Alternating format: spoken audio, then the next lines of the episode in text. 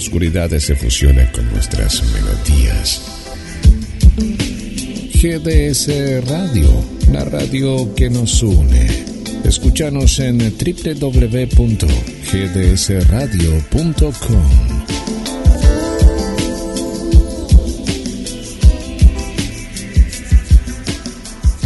Comienza en GDS, la radio que nos une. Nuevo viaje a la frontera de lo imaginal. A las puertas de Magonia.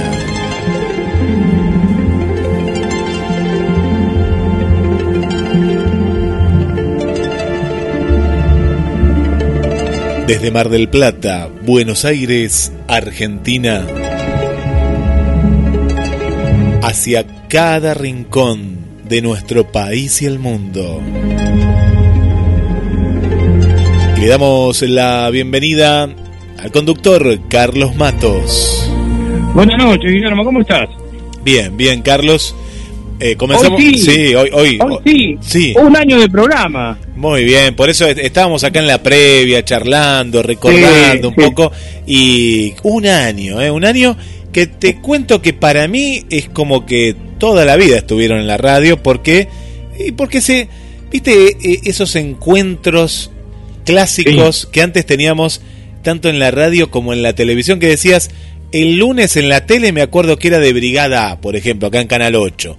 Y después claro aquellos radiales, ¿no? Eh, decían, bueno, por ejemplo, tal día había, no sé qué programa vos recordás, pero pasa algo así con A las Puertas de Bueno, yo, yo, me acuerdo de un programa que lo hemos citado muchas veces como antecedente de este, pero en realidad era bastante más ufológico. Nosotros tomamos la, la cuestión ufológica como parte de lo imaginal, que era eh, ese programa radial que conducía Nahuel Villegas en el EU6 que se llamaba Umbral Tiempo Futuro eh, yo lo empecé a escuchar en el año 73, tenía 7 años. Normalmente iba a las, creo que a las 7 de la tarde. Ah, se me mezclan un poco los recuerdos, ¿viste? Hace mucho tiempo ya. Y después, eh, bueno, dejó de, dejó de difundirse y volvió al poco tiempo los días domingos. Y recuerdo que eh, ese programa, Umbral Tiempo Futuro, empezaba con la banda de sonido de la naranja mecánica. Ah, Esas eran las cortinas musicales, los, los, este, los distintos temas de, de la naranja mecánica. Y entonces ahí escuchamos eh, diferentes casos, algunos de ellos que hemos mencionado en este programa, el famoso caso Vidal. Se leían distintas publicaciones, algunas de cuarta dimensión, otras de, otras de 2001 pero Nahuel Villegas, eh, que era a su vez, él fue lector de la biblioteca parlante, además de ser este eh, periodista, locutor y escritor, porque escribió varios libros. Eh, era lector de la biblioteca parlante y en una parte, una parte de Umbral Tiempo Futuro la destinaba a, a leer un libro, a compartir un libro, hacía en diferentes capítulos. El Día de los Trífidos, por ejemplo, fue uno de los libros que yo escuché por radio, este, leído por Nahuel Villegas. Ese, ese es el programa que más recuerdo así que uno esperaba siendo niño. este, después había otros, otros programas, por ejemplo, las dos carátulas de Radio Nacional que iban los domingos, que bueno, a mí me conectó con, con, con la literatura universal, con, con el teatro universal eh, distintas obras adaptadas a radioteatro, eh, las dos carátulas también, eh, muchos, muchos de estos programas eh, realmente fueron muy, muy importantes. Hace poco se cumplió el primero de, septiembre, ¿no? El día de la radiofonía marplatense. Sí, Así que bien vale el recuerdo de todos estos estos programas. Sabes, Carlos, que, que hoy en día hoy en día, eh, como también pasa con las puertas de Magonia, está el podcast, ¿no? Y, GDS es, como una mezcla, es una mezcla de la esencia de esta radio que vos contás y lo nuevo. El otro día estaba, estaba mm, eh, viendo una, una miniserie eh, que trabaja Steve Martin y, y trabaja Selena Gómez, recién algo comentamos con Marcela Y sabes que ellos se eh, tienen en común qué, porque las edades no, porque uno, eh, Steve Martin tiene como setenta y pico, Selena Gómez debe tener como 30, y otro actor también, un, un poco, está, está como en una edad intermedia. Y dice, ah, vos escuchás el podcast de misterios, ¿no? De misterios, pero más que nada de, de, asesinatos, de, de crimen. Y hoy en día, y esta serie es de ahora, del 2021, justamente el podcast, ¿qué, vino a, ocupar? Bueno, e, estos clásicos, ¿no? Estos, estos programas clásicos horarios que uno se juntaba alrededor de la radio a escuchar. Bueno, hoy en día, las puertas de Magonia, sabemos que hay gente que lo está escuchando ahora, como Raquel, que te que está mandando saludos. y, y, Luis Pacheco, Luis Pacheco, que generalmente lo escucha después, porque él a esta hora está viajando, está volviendo del trabajo. ¿Y qué escucha? El este, podcast. él escucha el podcast, ¿no? Escucha el podcast. es que surgió esto de la radio a la carta. Radio a la carta. sabes que eh, yo escuchaba mucho eh, muchas emisoras de onda corta cuando era niño, obviamente no no había internet, eso ya ya lo, he comentado. Tenía las, eh, la famosa Tonomac Super Platino siete bandas. Ese regalo me había hecho mis viejos cuando terminé séptimo grado. Pero antes utilizaba una Tonomac de cuatro bandas. Menciono esta, esta radio, porque ya no existen eh, con la que mm, incursioné en lo que era la onda corta. No había internet, pero eh, recuerdo Radio Nerland, las emisiones en español, la BBC de Londres en español, Radio Berlín Internacional, que era de la Alemania comunista, y Radio La Deutsche Welle, que era... La Alemania estaba dividida en ese momento. Y entonces las emisiones en español en general eran alrededor de las 8 de la noche hora argentina, que todos estos servicios de radiodifusión al exterior este, transmitían en diferentes, en diferentes idiomas. Y era muy lindo el, aprender, el conocer, escuchar música. Bueno, escuchar música en onda corta es un poco complicado porque el fading, el, desvanecimiento de la onda. pero de alguna manera uno se bancaba todo eso y, estaba ese hobby del que alguna vez hablamos que era el diexismo, ¿no? que toma esas dos letras, la D y la X, que significan distancia desconocida. Entonces vos detectabas una radio, escuchabas la dirección de la radio, le escribías, de ahí te mandaban una tarjeta QSL. ¿Te han mandado, Carlos? ¿tenés, ¿Tenés tarjetas QSL vos? Sí, las debo, sí, sí, sí, viejas tarjetas QSL tengo, de, por ejemplo, de la de, de la voz de, de, Radio Japón Internacional, que es la NHK. Sí, la NHK, eh, De Radio Seúl, sí, sí, no, no, tengo Después, bueno, la onda corta medio que desapareció y, y apareció Internet. Y con Internet, esto que es la radio a la carta, ¿no? O sea, podés escuchar la radio en línea o si no podés escuchar los programas, que también está bueno eso. Bueno, te, te, vos no te, cuento, los programas. Antes... Te cuento algo, Cristina, eh, Cris Henao Echeverry, que nos escucha de Cali, Colombia, ella escucha a través de una aplicación que es Radio Garden. Radio Garden eh, toma la esencia de esto que vos estás contando, porque yo también tengo cartas eh, que me han llegado de, de Alemania, yo no, no, no escuché eh, cuando estaba el muro de Berlín, sino que yo ya escuché la, la Deutsche Welle y me mandaban una vez al mes calcamonías, la revista, que, venía en tres idiomas, en alemán, inglés y español había poquito, pero ya que te llegara una, una revista de Alemania, ¿Qué me importaba que estaba casi todo en alemán? Eh, me llegaba, ¿sabes qué? De la voz de Rusia para todas las navidades, o unas cuantas navidades, postales en, en ruso. Eso no tenía precio. La verdad que había cosas... Sí, eso estaba muy bueno. Bueno, la voz de Rusia era... La voz de Rusia era Radio Moscú en los años en los años 70.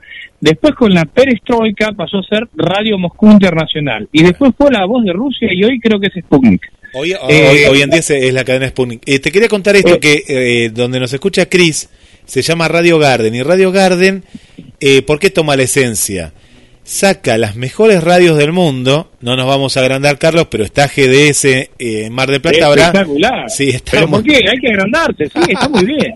Sabes que acá habrá, habrá 14 radios, no más, de AM, de FM y, digitales como la nuestra están solo GDS, que agradecemos porque eh, se ve que han tomado, no sé de qué manera, pero han tomado radios hasta, no sé, puedes escuchar de las Islas Malvinas. A mí me gusta, es un mapa que vos lo vas, eh, después te voy a compartir la aplicación y a, las amigas y amigos porque es muy interesante al que ha escuchado Radio Onda Corta o al que le gusta la radio, vos vas recorriendo el mapa con el dedo, en el celular, por ejemplo, es, es como un mapa mundi, y, eh, y bueno, te va guiando. Yo he ido a, radios de África, radios que no entiendo nada, pero eh, tenés todas las radios y ahí te dice la radio y qué le, qué le agregaron.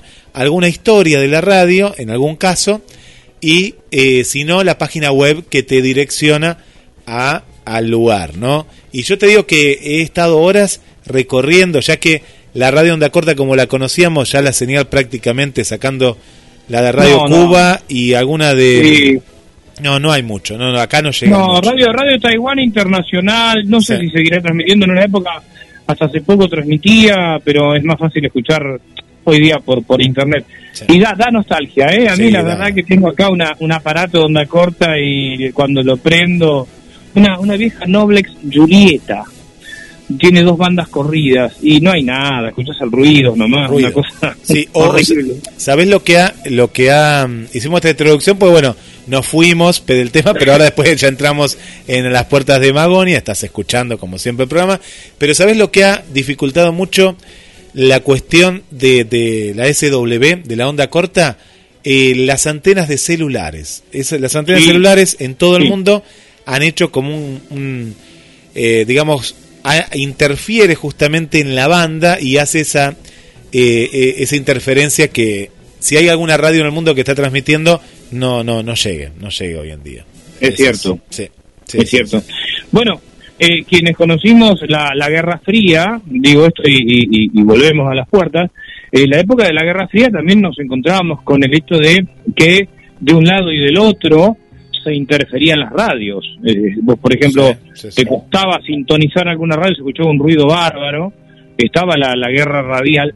Y bueno, saliendo de la Guerra Fría, eso fue patente en la época de la Guerra de Malvinas, cuando eh, desde Argentina se, se, interfería a la BBC de Londres, escuchabas un ruido, algo que, que, prácticamente costaba eh, diferenciar.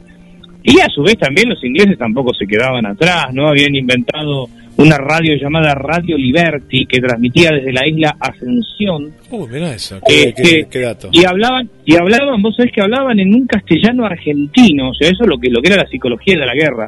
Un castellano argentino, entonces, donde decían, por ejemplo, bueno, recibimos carta de José, que extraña a su novia, que te imaginas, José, cualquiera se puede llamar José. Todo mentira, sí, sí, sí, sí. Imagínate a alguien que está en la trinchera tratando de captar una radio y escucha eso la verdad es que es que es que eso e, e, era era tremendo no Carlos pero bueno, y te, cuento una cortita que, que, yo eso no lo viví por por la edad pero eh, yo escuchaba por un lado los discursos de Radio La Habana Cuba de Fidel Castro en vivo en vivo lo pasaban y después al lado estaba Radio Martí, que era la de Miami. Ah, claro, y ahí era, Miami. era, era Yo escuchaba un discurso, el de Fidel y, y todo el partido eh, comunista y, de, al lado movías a penitas y estaba Radio Martí hablando en contra de Fidel. Bueno, eso era maravilloso también eh, escuchar eh, dos emisoras diferentes que hablaban de, de, la política. en, parte, viviste,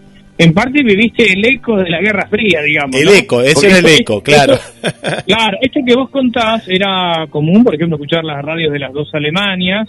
Este, bueno, eh, hoy día también, eh, eh, lo que más me acuerdo, bueno, tenemos Corea del Sur y Corea del Norte, ¿no? Radio Pyongyang y Radio Seúl, este, eran dos realidades totalmente distintas. En su momento también, cuando era Radio Pekín, que después fue Radio Beijing y después Radio China Internacional, por un lado, y por el otro lado Radio Taiwán Internacional, ¿no? De la China nacionalista, era muy loco, porque vos escuchabas versiones tan contrapuestas que decías, bueno, a ver, más, estoy hablando de cuando uno era niño, ¿no? Siendo, siendo chico.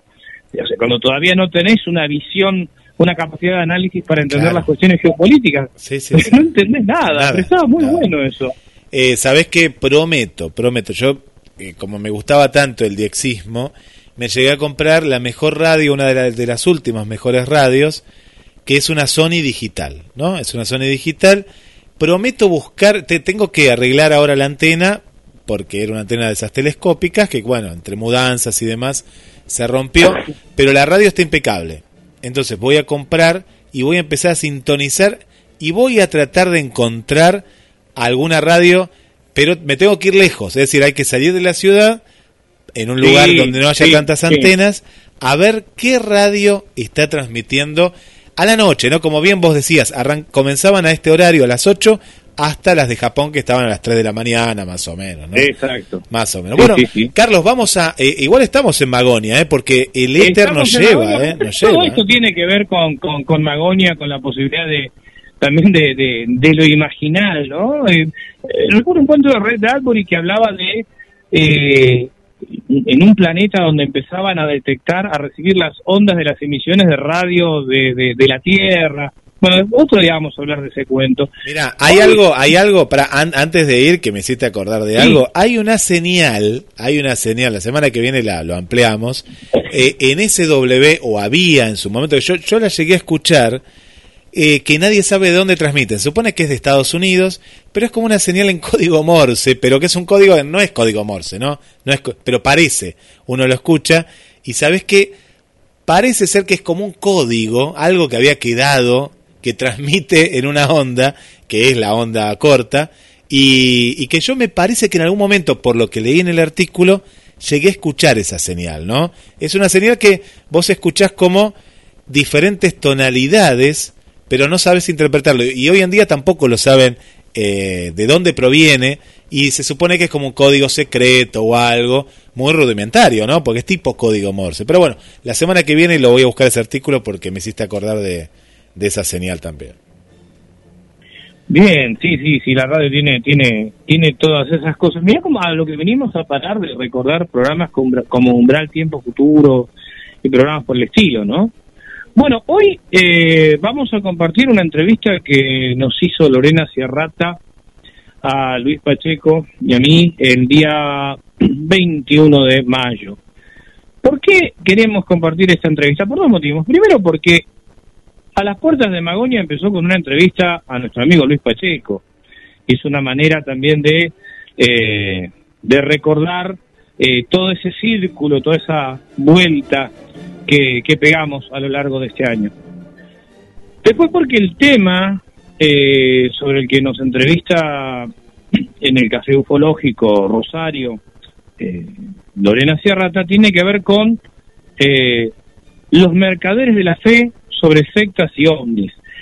Este es el título de un, de un trabajo que presentó Luis Pacheco acá en Mar del Plata. Ese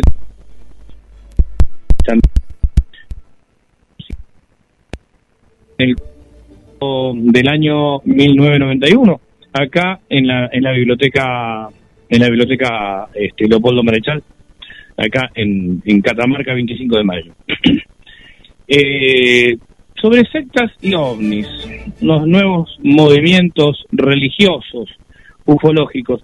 Como bien cuenta Luis, ese trabajo fue evolucionando y nos han preguntado varias veces, inclusive nos han llamado, ¿te acordás? Este, en alguna oportunidad acá al programa, nos han enviado mensajes para que tratáramos la, la cuestión de, de las sectas, de los ovnis y los estos fenómenos religiosos. Lo que tenemos que aclarar, porque la palabra secta genera mucho lío, ¿viste?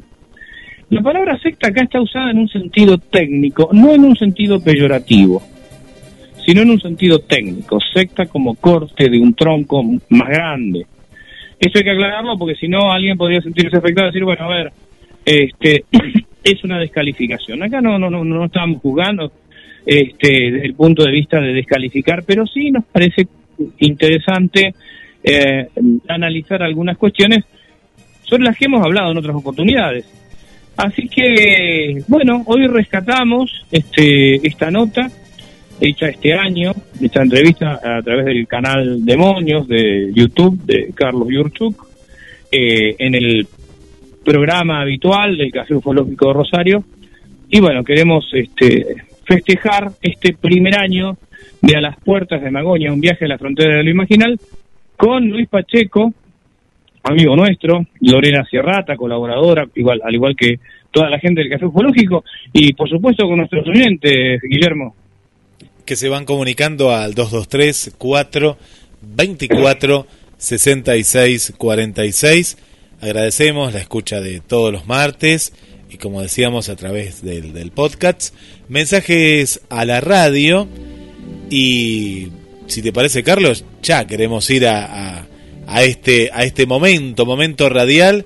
Eh, antes también decir que tuvo mucho éxito el programa de la semana pasada, también que fue un programa especial. Eh, un programa especial. Sí, sí. No, no, muchos mensajes. Guillermo, antes de entrar a la nota, enviarle un enorme abrazo a nuestro amigo Flavio Vega, profesor de historia, quien hemos entrevistado este, en dos oportunidades en este programa. Hoy eh, le hicieron una, una operación, hoy fue operado del corazón, gracias a Dios se dio muy bien de la operación, estuve en contacto con él hace instantes. Y bueno, por supuesto, toda la familia de A las Puertas de Magonia le mandamos un abrazo a él, a su esposa Adriana, a su hijo y todo lo mejor para este amigo de San Francisco, Córdoba. Carlos, bueno, ya estamos preparados ahí, ahí nos estamos conectando como si fuéramos eh, desde otro lugar, desde otro estudio, ahí ya estamos escuchando y bueno, a disfrutar, a disfrutar de este programa especial a un año del nacimiento de las puertas de Magonia. Un abrazo, Carlos. un abrazo, Guille. Ah, vamos a escuchar la entrevista. El viernes que viene también es una edición especial, pero bueno, no voy a adelantar nada porque uy, lo que se viene, lo que se viene. Bueno, eh, Paso rápidamente por el chat, paso rápidamente por el chat y así ya la dejamos a Lorena después que conduzca y demás y toda esa historia, que es la, la gran conductora de este programa, de este ciclo del Café UFO Rosario. A ver, ¿quién anda por el chat? A ver, Pablo Martín Jiménez, buenas noches, esperando el programa, tomando un café y por oro, por oro, está tomando, comiendo nuestro amigo. Eh, Mario Forto Martín, uno de nuestros moderadores del Tren Kelauken, eh, like número 24, gracias, gracias a todos por los likes, gracias por compartir el video, compartan eh, en las redes sociales todo lo este este, esta emisión que va a estar increíble, eh, va a estar increíble con dos grandes amigos de Demonios, eh, Carlitos Mato y Luis Pacheco, que ya estuvieron acá en Demonios. Eh, Juan Crespo, el Chori Andromedano de Becar presente, gracias Juancito. Eh, Pablito Bancrao, nuestro gran amigo de, que está con las historias paranormales, recuerden, vean el directo de historias paranormales, increíble con Pablo Bancrao. Este, no sé si Lorena se está riendo, porque yo escucho que se está como riéndose no de qué. hola Lorena, dice suerte para toda esta, noche, tema extraordinario para hablar esta noche, dice Pablito Bancrao. Eh, a ver, ¿quién anda por ahí? Marina Llavena, otra de nuestras moderadoras, ¿eh? ¿eh? y aparte es miembro del canal, dice hola a todos, hola, hola, hola a todos y todas. Eh, Patri dice hola Lorena, hoy haré un segundo de un, hoy haré por un segundo de abogado del diablo, será un programón, uh, la, que se viene, eh, la que se viene, van a ver, hay mucho, mucho, mucha discusión, me imagino en el chat, eh. eh a ver, a ver, bueno, un montón de gente, salteos, Gladys Espinosa, desde Colón, Entre Ríos también hay presente. Gonzalo Docio dice buenas noches. Eh, a ver quién anda por ahí dando vuelta. Willy S, nuestro gran amigo Willy S, buenas noches. Lore Carlos y a todos los cafeteros de Mónica esperando aquí este gran programa. Verónica Muñoz dice buenas, Verónica, que está ahí creo en Rosario también. Eh, Hugo Doria dice buenas noches amigos de Demonios del Café Ufológico. Gracias, Huito querido. Eh, siempre acompañando todos los directos del Café Ufológico Rosario y de Demonios también Guadura. Ivana Carla Monini, buenas noches, Demonios Cafeteros, gracias Ivana. Eh, muy lento también el programa con Javi Chorreal y bueno, están ahí mm, además. Eh, quiero saludar, quiero saludar y agradecer a Uriel Bell, a Uriel Bell, porque antes de empezar el, el programa ya mandó un super chat, así que gracias, gracias, porque él sabe que el programa de hoy es eh, nada, es de lujo, es de colección, es un programa para guardarlo. Entonces, antes de que comience, ya mandó un super chat. Eh, así que gracias, Uriel, gracias por apoyar a Demonios. Eh, gracias a todos los que apoyan a Demonios de, uniéndose al canal. Así que acordate, teniendo abajo el botoncito para unirte a Demonios. Y también tenés otras en la descripción otras opciones para colaborar con Demonios. Y por supuesto, si puedes suscribirte al canal, te suscribís al canal, que, no cuesta nada. Y mandá un, ponerle un buen like a este, a este directo que nos ayuda muchísimo. ¿eh? Esteban Lichera y Bahía Blanca, Ivana Carla Munini, a ver, eh, le, iba así rápido, Alejandro Sarmiento, porque quiero, quiero ya pasar con Lorena. Vikingo, Vikingo también presente, eh, Aneta Marc, ahí mandando corazoncitos, eh, Pablo Martín Jiménez, el libro para todos oficial, eh, bueno, un montón, un montón, un montón, un montón de gente, gente que por ahí digo DRP, Adrián Darío Aragonés, bueno, y sigo, sigo, sigo. Seguramente me, me olvidé un montón, pero bueno, hay un montón de gente ahí en el chat. Así que gracias a todos por estar. Eh, ¿Y quién más? Eh, Juan Pablo Aguirre también presente. Y a todos gracias, gracias, gracias, gracias por estar. A Rubén Romano también ahí presente, ahí acompañando. Gracias Rubén. Luis Acosta, Malena, y bueno, mucha gente más, ¿eh? Tuche, otro de nuestros moderadores desde Uruguay ahí moderando, María Nelia Brisigere también presente, y bueno, gracias a todos, gracias, gracias a todos. Bueno, me voy, me voy con Lorena porque la gente quiere sangre, hoy, hoy la gente quiere sangre, vi, vi en el, en el tráiler que pasamos antes de comenzar ahora este directo, que había muchas fotos de mucha gente amiga mía, eh, grandes amigos míos, seguramente hoy van a hablar de esos grandes amigos míos, este, así que bueno, nada, eh, saludo a todos mis amigos que aparecieron en la foto, que son todos amigos míos. Eh, ahora sí, voy a ir con Lorena, voy a ir con Lorena, voy a ir con Lorena, le voy a poner al aire, ah, y la tienen al aire a Lorena, nuestra gran, gran, gran, gran amiga y gran conductora del Café Unfo Rosario. Lore, querida, muchísimas gracias por estar nuevamente acá en Demonio con la edición del Café Unfo Rosario, que te viniste desde Rosario con todos los cafeteros acá de Moños. Así que gracias, gracias. Eh, disfruten de esta noche. Eh, saludos a Calitos Mata, que lo, ahí lo veo al aire también, a Luis Pacheco, grandes amigos. Gracias por estar los tres en, acá en Demonios. Y ahora sí, te dejo todas las cámaras, todos los micrófonos, yo me voy y nada, voy a disfrutar el directo como un espectador más. Buenas noches, gracias a vos, Carlos, por, por, por, darme la posibilidad de mostrar lo que, lo que hacemos mensualmente, ¿no? Esta es la edición del mes de mayo, tal cual como lo dijo Carlos. La semana anterior fue un programa especial y esta es la que corresponde al mes de mayo. Antes de arrancar quiero darle, pero un agradecimiento infinito a Martín Rialti Atul que que hizo este diseño, que nos compaginó el logo, lo hizo de mejor calidad Así que gracias Martín, porque de verdad lo hizo de onda, armó todo y me dijo, toma. Y ahí con Marina nos fuimos poniendo de acuerdo como para, para de a poquito ir, ir, dándole un poquito más de, de, prolijidad a este espacio. Bueno, ¿qué tema hoy, no? Eh, como habíamos puesto en el, en el flyer, cuando la ufología se puede convertir un poco peligrosa los mercaderes de la fe sobre sectas y ovnis. Eh, antes de arrancar, porque, bueno, sí, algunos ya me dijeron, va a ser un directo medio picante. No, no, yo creo que no va a ser ningún directo picante. Tampoco este es un programa para concientizar a nadie, solo mostrar que a veces las cosas no son como parece, de qué manera funcionan estos cultos. Quizás hoy, ahora le vamos a preguntar a los chicos qué es una secta, qué es un culto, qué tiene que ver la religión en todo esto, pero más que nada es eh, entender que a veces las cosas pueden tornarse peligrosas y simplemente para tener en cuenta cómo funcionan estos, estos cultos y estos movimientos. Para eso, obviamente, trajimos a dos expertos, amigos de la casa, amigos de demonio, Carlos Matos desde Mar del Plata y Pepito Pacheco desde aquí de Rosario, ambos miembros del CIFO. Antes de arrancar y dar comienzo a lo que va a ser esta edición, eh, Carlito, primero, contanos así a, a grandes rasgos a qué te dedicas por si hay alguien que no te conoce y después vos, Pepe. Bueno, primero, buenas noches Lorena, Carlos Yurtuk, Luis Pacheco, mi hermano, y por supuesto a toda la gente del chat.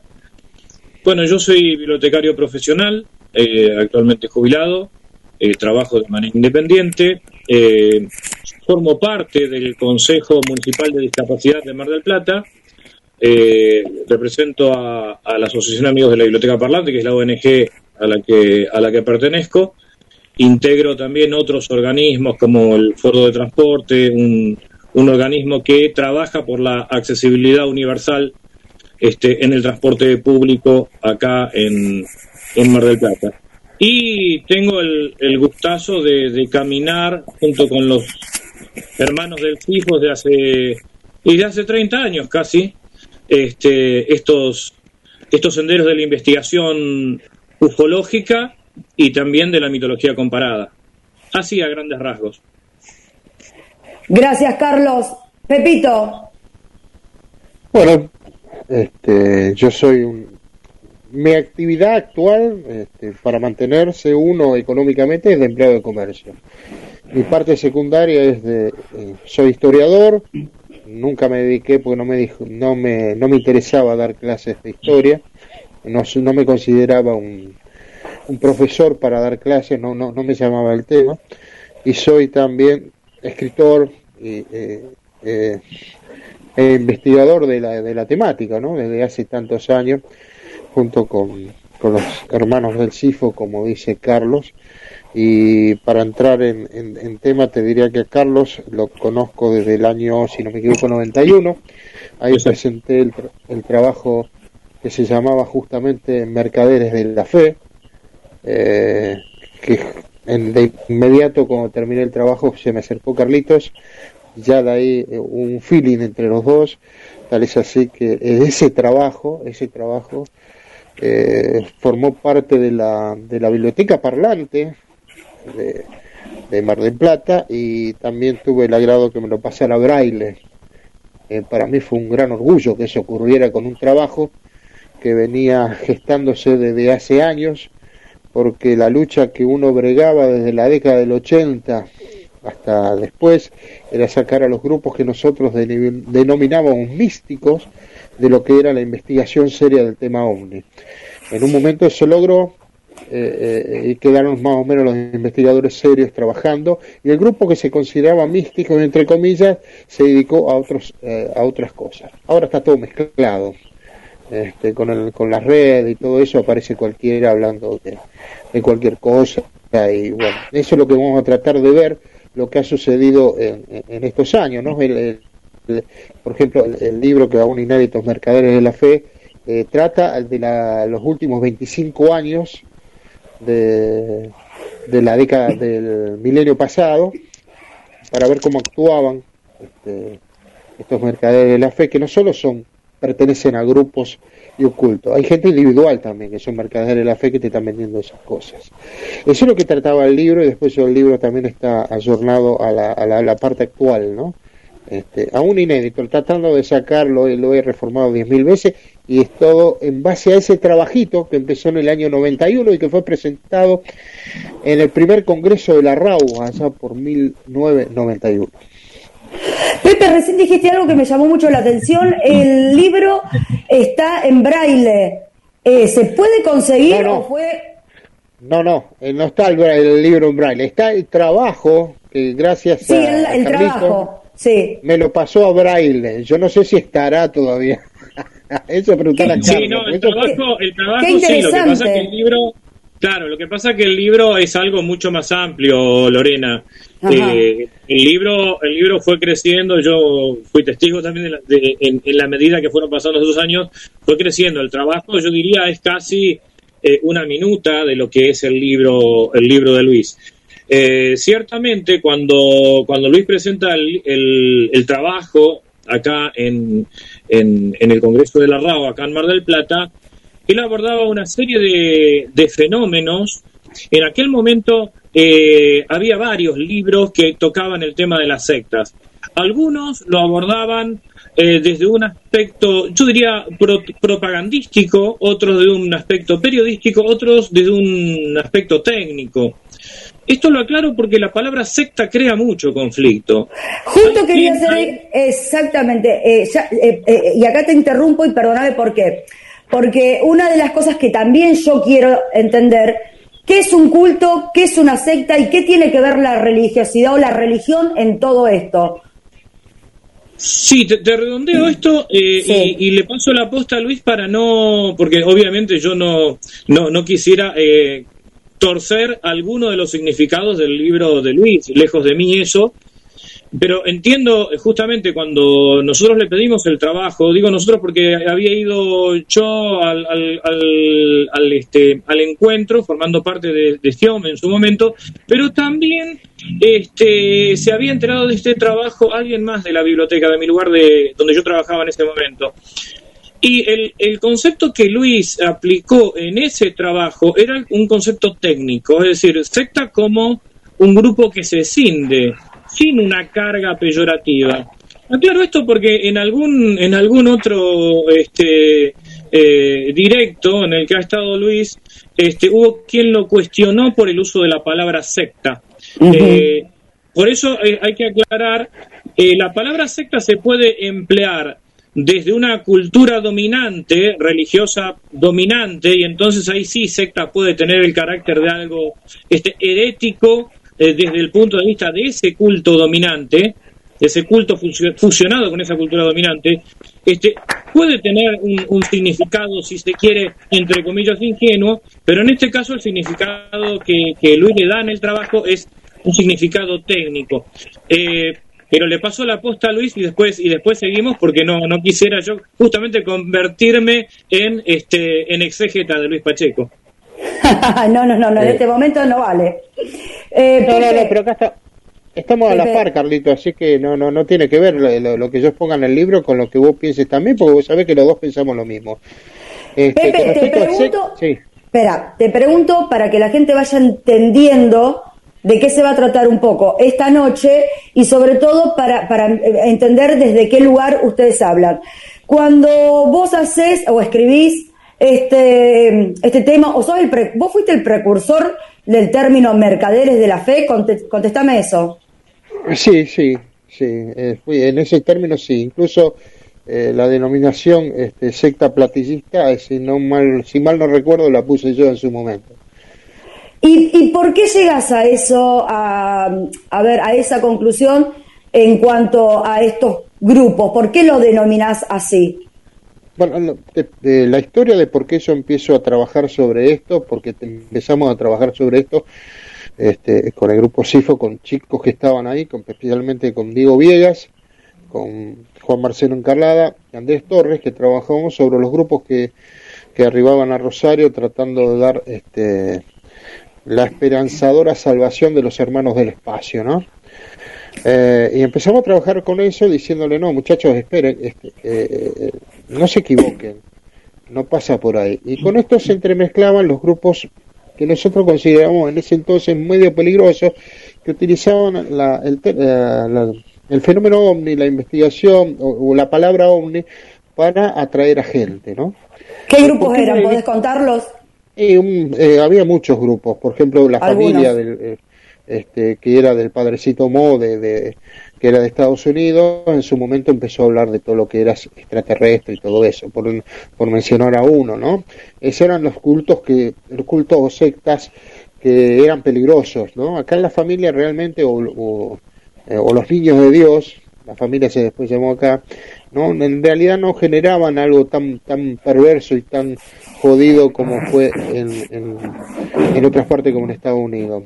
Pero lo que te quería decir yo es que por qué me dedicaba a este tema lo expliqué al principio eh, porque quería primero quería apartar este, en cada charla que daba yo, apartar y hacerle entender a la gente en los congresos que se daban generalmente de FAES, que había que desterrar estos grupos para que la ufología sea seria y científica. Y en segundo término, es porque por una cosa personal que me había pasado. Nosotros teníamos un grupo de investigación allá por la adolescencia, eh, cuando estábamos en, la secundaria, se llamaba GIBER. Y uno de los fundadores, eh, que nos hicimos muy amigos, fue captado entre comillas, ¿eh? Porque a alguna gente no le dice, no le gusta captado, pero muchas veces es, el término ese es, apropiado.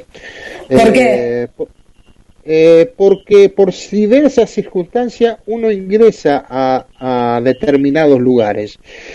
Uno ingresa libremente a ese lugar, pero hay diferencias circunstancias que te hacen entrar a ese lugar. La soledad, la búsqueda de algo más allá, eh, los problemas diarios que te llevan a, pensar que hay una solución en otro lado, cuando vos encontrás un lugar donde te reciben abiertamente, con las manos abiertas, y te dicen, te hace sentir como un hermano y te hace sentir que vos sos una persona y que sos parte de algo, eso te toma a vos. Entonces son factores fundamentales que tiene la persona.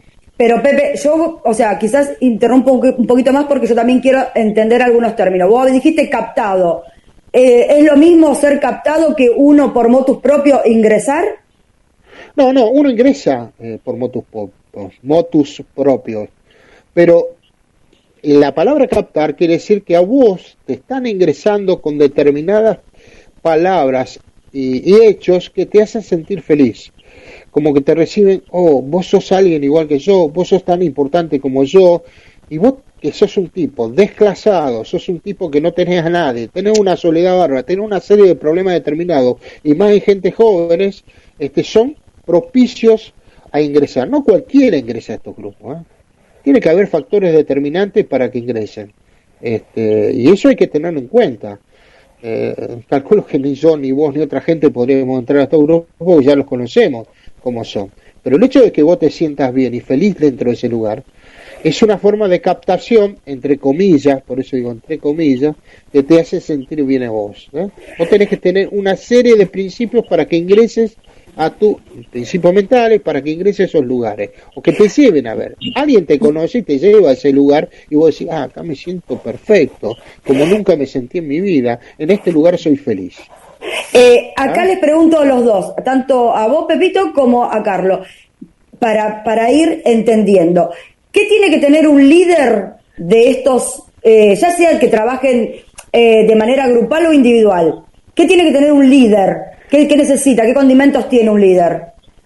Bueno, la pregunta es compleja, porque es compleja, eh, Lorena, porque además no podemos ver al líder como, como algo venido de, de, Marte sin entender también que es un caldo, hay un caldo de cultivo que puede generar ese líder, hay una superestructura que puede generar ese líder, hay un piso cultural, hay algo subterráneo.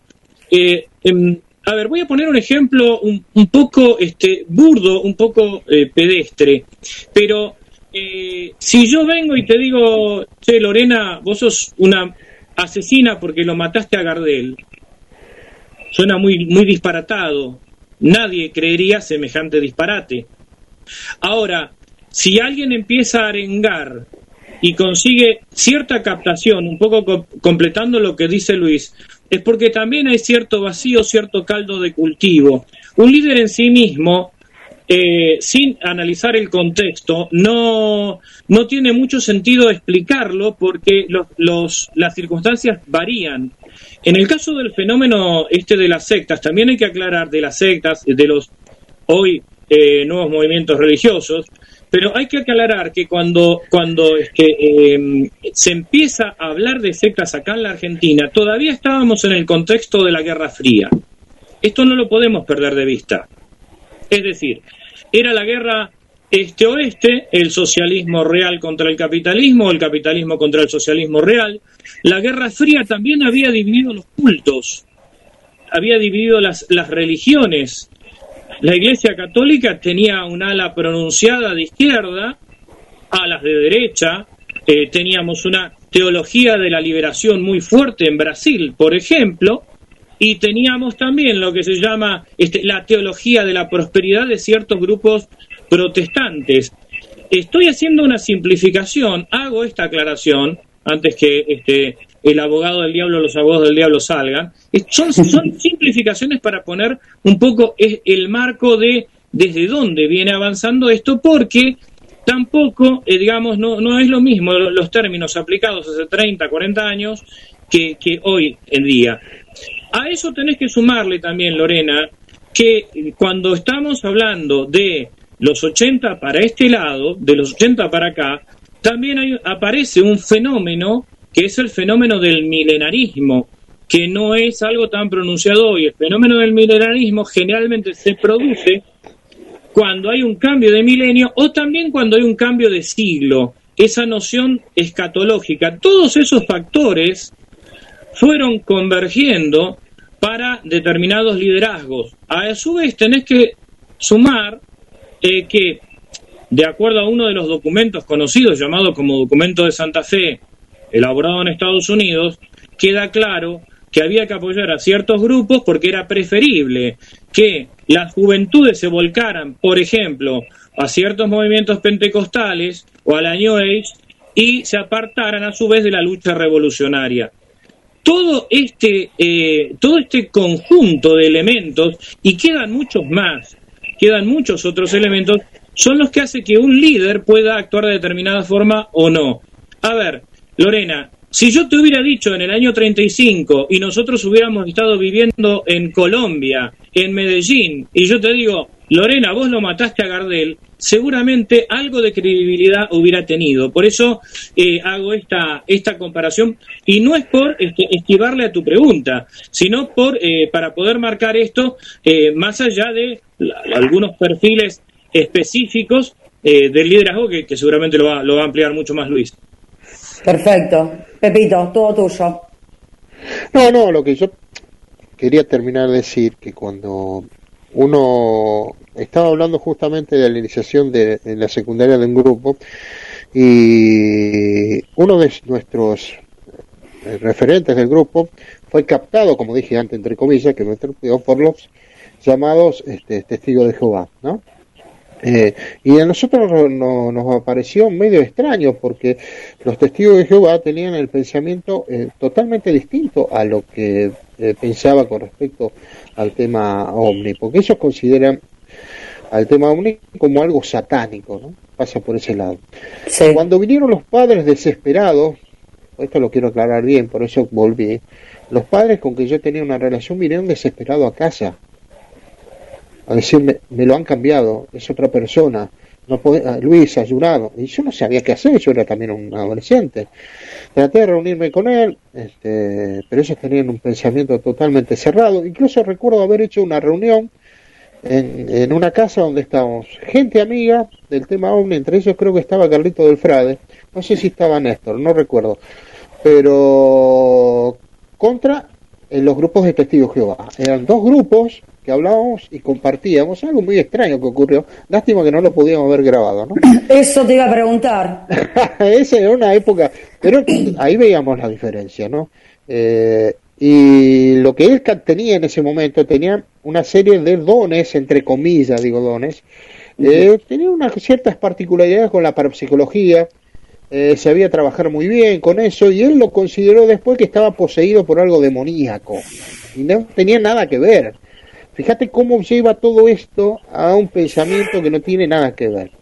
Otra de las cuestiones, me, acuerdo que se me acercó una mujer en, una charla, también antes del Mercaderes de la Fe, fue, eso fue en un congreso de FAES en el 88 en Rosario, y cuando hablamos de esto se acercó porque justo estábamos hablando de la gente que iba a Capilla del Monte y que, y que y era un sobrino de ella que había estado, está muy mal, está muy cambiado, y una secta ahí que se lo llevó, y yo tampoco sabía qué hacer, ¿entendés?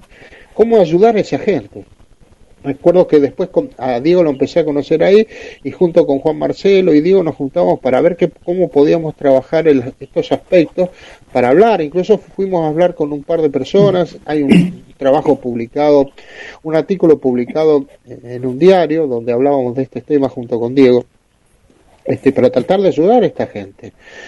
Incluso nos juntamos con otras personas, pero ahí nos dimos cuenta de algo. Una cosa es querer ayudar a, la gente y otra cosa que aparezcan gente, y esto lo tengo que aclarar, anti todo, ¿no? O, o, fundamentalista en contra de cualquier cosa que son sectas para ellos. Y en general no es así, porque esa es la gran confusión. ¿eh? Confundir un grupo de culto o algo por el estilo, algo tranquilo que en un momento parece una secta, determinándolo como una secta peligrosa es algo muy jodido. Y eso lo fuimos viendo a través del tiempo, ¿no? Y hay, hoy hay representante o un representante que habla de eso, que tiene un fundamentalismo total y que habla de todas estas cosas. Yo lo voy a nombrar porque se llama Pablo Salún. Y cualquier cosa que anda dando vuelta es secta. Y no es así. Está buena esta aclaración. Eh, mira, está genial esta aclaración eh, que, estás, que estás haciendo, porque esto como que confunde un poco. Si creer en algo ya te convierte en, eh, en una cuestión sectaria. Justo está también Sergio Sánchez, que estos días también estuve hablando mucho con él y, me ayudó a entender también alguna, algunas cuestiones, que de paso le mando un beso. aclara un poquito la diferencia aclaren un poquito la diferencia entre lo que puede ser la peligrosidad, sobre todo en lo que, en lo que acá nos agrupa, que es la secta o los cultos platillistas. Aclaren un poquito eso de la peligrosidad de creer en algo y ya creer en algo que puede tornarse peligroso, que es el tema más que, que, nos convoca hoy. La peligrosidad de la ufología, un poco como para que la gente eh, entienda que también estas cosas pueden suceder dentro de este ambiente que parece a veces inocente, no, que tienen estos condimentos. aclaren cualquiera de los dos, el que quiera hablar a ver, Carlito, te tiro la posta, Carlos, ahora vos. Bueno, ahora me tiraste la pelota a mí. Eh, bueno, en realidad, eh, Lorena, hay que es no todo no todo creyente necesariamente está en una secta, pero además quiero remarcar este, este hecho. La palabra secta acá no la estamos empleando en un sentido peyorativo, sino en un, en un sentido técnico. ¿eh? Aclaremos esto porque si no, este, no vamos a, se van a generar esto, lo que, eh, eh, lo que se llama en periodismo la lectura aberrante, ¿no? Que por ahí vos decís naranja y otro te está entendiendo azul. No, no. Cuando hablamos de sectas, estamos hablando Después, si hay peligrosidad o no, eso es, otra, eso es otra cosa. Una secta es una decisión de algo, de un tronco mayor y nada más. Cuando hablamos de secta, es eso. Lo de sectas peligrosas, y antes de entrar en la cuestión platillista, yo te diría que el, tema son los comportamientos sectarios. Y en cuanto a comportamientos sectarios, también podemos encontrar comportamientos sectarios, por ejemplo, dentro de las religiones llamadas así oficiales. Hay corrientes que son fuertemente sectarias. Eso no, no, no lo podemos negar. Entonces, eh, no se trata acá de estigmatizar a un grupo, sí de eh, marcar las pautas eh, de, ese, de, ese comportamiento, un comportamiento, una secta peligrosa, entre comillas, o un grupo con un comportamiento sectario es cualquier grupo fundamentalista en el que entrar resulta fácil y salir resulta bastante difícil por los mecanismos de control que hay y de extorsión que puede haber sobre sus miembros. Eh, de hecho, un, un, ámbito en el que se ventilan cuestiones privadas y que esas cuestiones privadas pueden servir para la manipulación de sus miembros y, y, hay ciertos líderes que sabemos que pueden ejercer ese tipo de extorsión o depresión, bueno, eso se puede, se puede dar en grupos platillistas, se puede dar en grupos este, ocultos ovnis, para no que no, no, no suene despectivo, se puede dar en otro tipo de grupos. Este, pero fundamentalmente un ámbito donde hay conductas sectarias y peligrosas es donde, como te decía recién, Lorena, es muy fácil entrar, donde es muy difícil salir, donde hay un orden jerárquico marcado, este, una especie de relación de mando y obediencia y donde cuando se cuenta con eh, determinados libros o determinados escritos, la interpretación es literal y si no es literal ante la duda, la interpretación se debe hacer de acuerdo a un líder específico, a lo que dice ese líder en su saber y entender, ¿no? Este, más o menos eh, por, por ese lado va eh, la idea de, eh, de secta peligrosa como grupo que junta a quienes tienen esa conducta sectaria. Pero insisto una vez más, cuando hablamos de secta nos referimos a una cuestión en principio técnica. No estamos diciendo ni que sea ni buena ni mala, sino es una definición de un grupo que se siente de otro grupo más grande. Eh, Luis, cuando empezaste con el término los mercaderes de la fe, que fue más o menos por los 90, más mm, por lo que dijiste vos, empezaste a ver determinadas sectas aquí en o, cultos platillistas. Vamos a correr la palabra secta para que nadie sienta que esto es agresivo, ¿no? Bueno, vamos a correr la palabra secta. Vamos a llamarlo cultos platillistas. Eh, vos abordaste la temática de, eh, o, el término mercaderes de la fe porque empezaste a ver ciertos cultos o ciertos movimientos platillistas que a vos te marcaban o eran un indicador para esta, estos nuevos movimientos. ¿Cuáles fueron en ese momento? Porque, a ver, la gente quiere saber también de qué cultos o qué movimientos eran los que hicieron o despertaron en vos la necesidad de escribir sobre los mercaderes de la fe. Mira, este, lo que ocurría en diferentes lugares que fueron llamados santuarios cósmicos en su momento, que era, por ejemplo, Capilla del Monte o Salto, eh, incidieron en que yo escribiera. Hoy quizás no lo llamaría, en ese momento yo lo hubiese llamado culto o, grupos practicistas, hoy yo lo llamaría, lo determinaría como mercaderes de la fe, directamente. ¿eh? Para mí, del mercader de la fe, ¿qué es un mercader de la fe? Algo que, que te está vendiendo y que realmente no es verdad, no es verídico y que lo está vendiendo no por el dinero quizás, sino con la palabra, ¿no? Con la creencia. Hay algunos que obviamente eh, van al dinero. Un ejemplo es Sisto Pascual, ¿no? Sisto Pascual es uno de los tipos que si vos no le pagas no va a ningún lado. Eso es claro y concreto.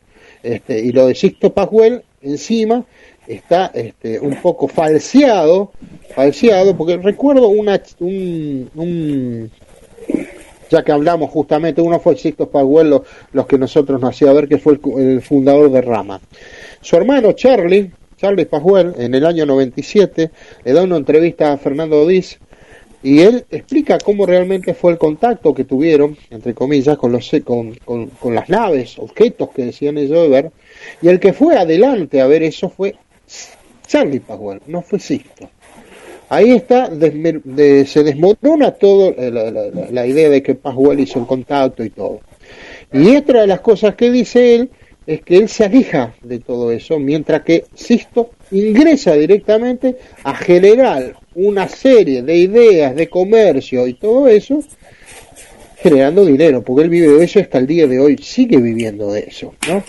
Y genera lo que se llamó el Grupo Rama. En muchos lugares el Grupo Rama, porque en España en un, en un momento fue considerado como un grupo peligroso, pero no era tan así. Lo que pasa es que los pensamientos esos de creer que los hermanitos extraterrestres te vienen a salvar, cosa que no es así, que hay seres de luz que te vienen a salvar, cosa que no es así, que ahí viene que van a venir eh, las naves extraterrestres a salvar a nuestro planeta, cosa que no es así. Fíjate vos que Charlie Paswell dice que eso es una aberración, decir que extraterrestres vendrían acá a nosotros a salvarnos porque está dando nuestra integridad, nuestra, nuestra forma de vivir.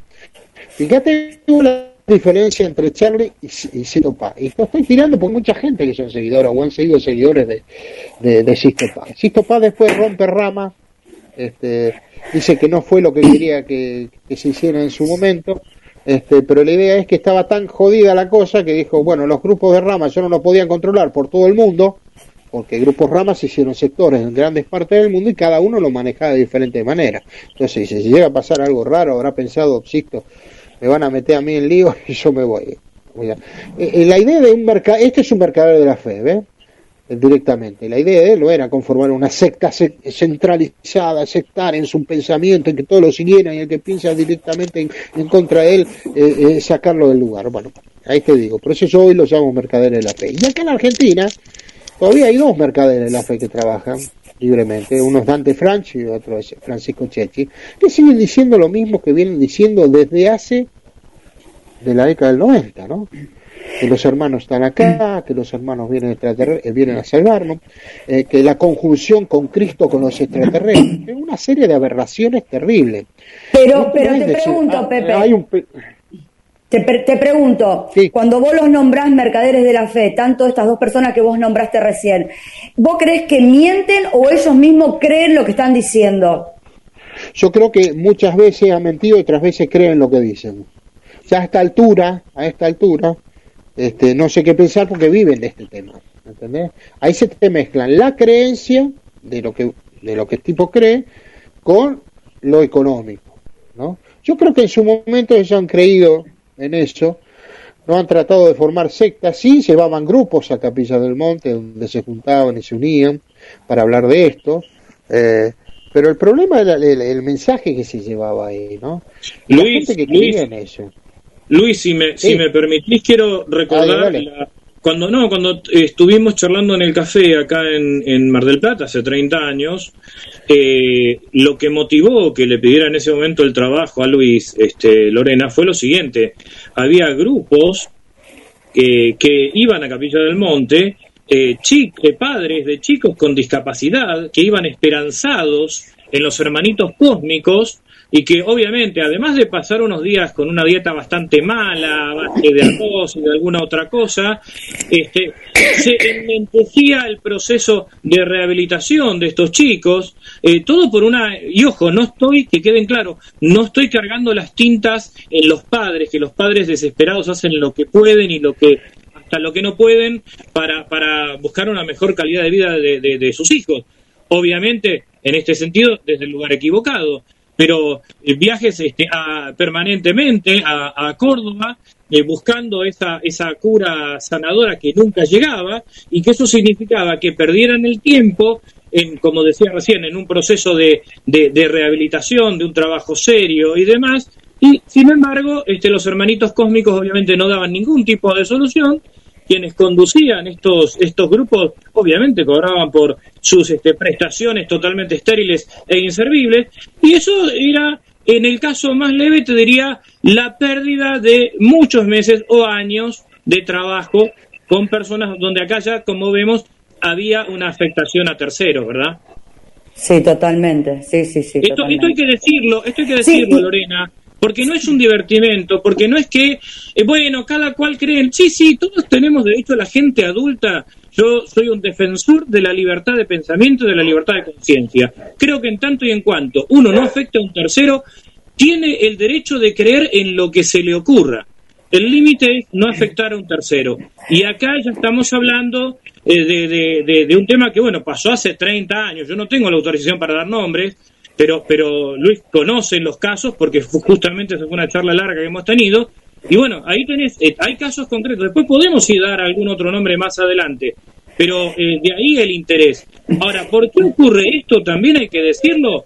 ¿Por qué hay una esperanza eh, fijada en determinados líderes, en, en determinada cosa mesiánica? Bueno, no nos olvidemos, ¿y por qué lo de secta? No nos olvidemos que todos estos grupos, en definitiva, construyen su mensaje sobre la matriz judeocristiana, modificada, sí, pero construyen sobre eh, el trasfondo cultural occidental, que es el trasfondo cultural judeocristiano. El milenarismo, por ejemplo, es propio del protestantismo norteamericano, si se quiere. Hubo este, grupos milenaristas en el medievo también. Este, a ver, una vez eh, comentábamos en otro vivo, en otro, en otro directo, ¿por qué tuvo tanto éxito la película Encuentros cercanos del tercer tipo? Más allá de la clasificación Heineck, hay algo arquetipal acá. Aparece una montaña, ¿no? Puede ser el monte Sinaí, el cerro Uritorco o la montaña de encuentros cercanos. Eh, digamos, la, la, versión mística del Uritorco es posterior a la película. Pero para que se entienda el juego, para que se entienda el juego, hay un bautismo, ¿no? En el cristianismo antiguo por inmersión, este, en el cristianismo actual ortodoxo por inmersión, en el católico romano por, por, eh, por aspersión, pero siempre es algo, es un sello indeleble. En la película Encuentro cercano del tercer tipo es cuando aparecen con la cara quemada, como un sello iniciático. Hay un elegido, el protagonista, ¿no? Que sube a la montaña, en la Biblia lo hace Moisés, que sube al Sinaí, y claro, este, eh, Dios en medio de la niebla este, entrega las tablas de la ley. En la película Encuentros cercanos baja una nave. Es decir, no hay nada nuevo. La matriz es la matriz judeo-cristiana. Ese trasfondo es el que estamos explicando. Por eso es que, eh, eh, también para seguir completando las respuestas de la característica del líder, hay que verla también en este contexto, Lorena, y por eso también, si tomamos el trasfondo cultural, es correcto hablar de sectas y, para, eh, y, a su vez este, pensar que por qué ocurre. No es que alguien se levantó de golpe loco y todo el mundo lo siguió, ¿no? Esto tampoco es para exculpar de ninguna manera a los líderes perversos, de los cuales también vamos a hablar más adelante. Pero eh, todo esto hay que, hay que manejarlo eh, eh, en, un, en un contexto histórico, ¿no? este, diacrónico y en un contexto, en un contexto sincrónico. Y claro que en los bordes de todo esto, insisto, hay cuestiones que son peligrosas porque, una vez más, los adultos tenemos derecho a creer en lo que se nos ocurra, este, los niños también, por supuesto, pero, pero bueno, pero eh, los niños deben ser educados por, por los padres y las madres, ¿no? Ahora, el límite es no dañar a un tercero. Y acá, eh, evidentemente, han ocurrido cosas bastante complicadas. Claro, y acá dijiste algo que, que, por eso al principio del programa dijimos que esto no es un programa de concientización a la humanidad ni nada. Simplemente es mostrar una realidad que lamentablemente sigue sucediendo y aquellos que por ahí vamos a lugares donde se supone que son lugares místicos, que vamos de vacaciones, encontramos todavía estos movimientos que siguen operando de manera quizás más individual, más pequeñito, pero tienen el mismo concepto del que ustedes están hablando. Por eso dejar de lado al seguidor, porque los seguidores tienen múltiples características. Está el, como bien dijiste vos, aquel que necesita creer en algo y está en un momento, como dijo Pepe antes, en un momento de crisis, y bueno, es captado. Está aquel que está pasando un problema de salud, quizás grave, y encuentra en la palabra de estos líderes la posibilidad, y lo estoy diciendo entre comillas, de la salvación de ese ser querido. Y está aquel seguidor que va a determinados lugares con el fin de investigar y de ver cómo funcionan, que a mí me llama muchísimo la atención esta, este, esta clase de grupos. Yo que suelo ir mucho a, Capilla del Monte y te encontrás con diversos eh, grupitos en el que esto que están mostrando ustedes o contando ustedes todavía sigue vigente. O sea, no creo que... Eh, yo para mí no está erradicado este tema. Pepe, ¿qué opinas vos? No, no, no está erradicado, pero hay una cosa que quería complementar justamente con lo que decís vos y con lo que dijo Carlos. Hay una cosa que se llama fundamentalismo. El fundamentalismo, que, está, que, es característica de los mercaderes de la fe y, de los grupos de culto ovni y todo eso, es que creen que hay una absoluta infabilidad de los escritos de los líderes o del pensamiento o de los dichos, los cuales son tomados como un dogma de fe. Entonces, ¿qué quiero decirte con esto? Yo te voy a dar un ejemplo claro. En el año, la década de, sí, estamos hablando en los, en los 80, recuerdo que había una reunión donde estaba don Pedro Romagnó y estaban todos sus seguidores y don Pedro Romagnó hablaba como característica de él las millones de naves que nos van a venir a salvar y todo eso. En un momento una mujer se levantó y dijo, ¿qué problema nos hacemos entonces si vendrán los hermanitos cósmicos a salvar?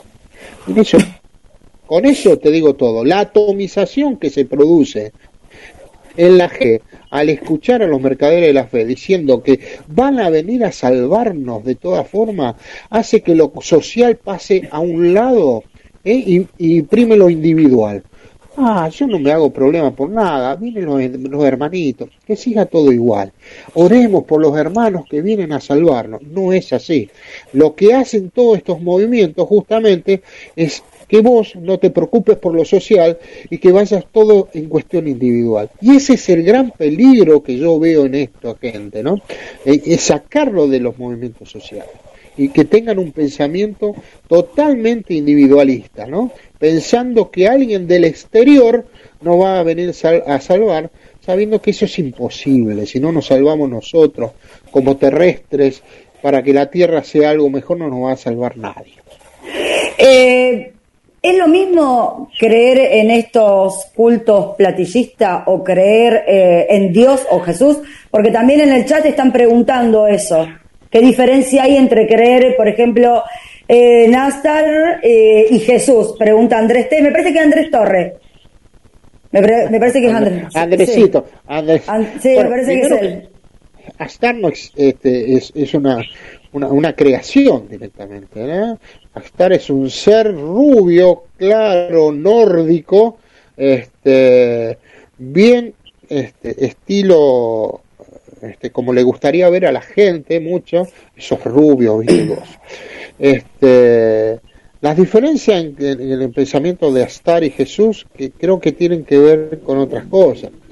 Eh, hay, este, por más, más allá esto de lo que pensemos de la religión o no, este, creo que hay mensajes de Jesús que son más claros para lo terrestre. Lo Astar tiene que ver más con lo, con, con, con, lo, con, lo que tiene que ver con lo extraterrestre en el sentido de que ellos vienen acá para guiarnos directamente. Y bueno, pero generalmente es un mensaje mensaje para nosotros, que nos salvemos nosotros mismos, ¿no? Que bien van a venir a salvarnos. Estamos hablando del mensaje tratando de sacarlo de la religión. No quiero polemizar con bueno, pero, la creencia religiosa en eso. Eh, sabíamos que íbamos a llegar al punto de, la, de quizás la polémica, la polémica de la religiosidad. Sí, sí, pero, entremos, entremos, entremos en la polémica, entremos en la polémica, este, Lorena, porque sí hay diferencias, hay diferencias y, y acá vamos a eh, yo quiero dejar en claro lo siguiente.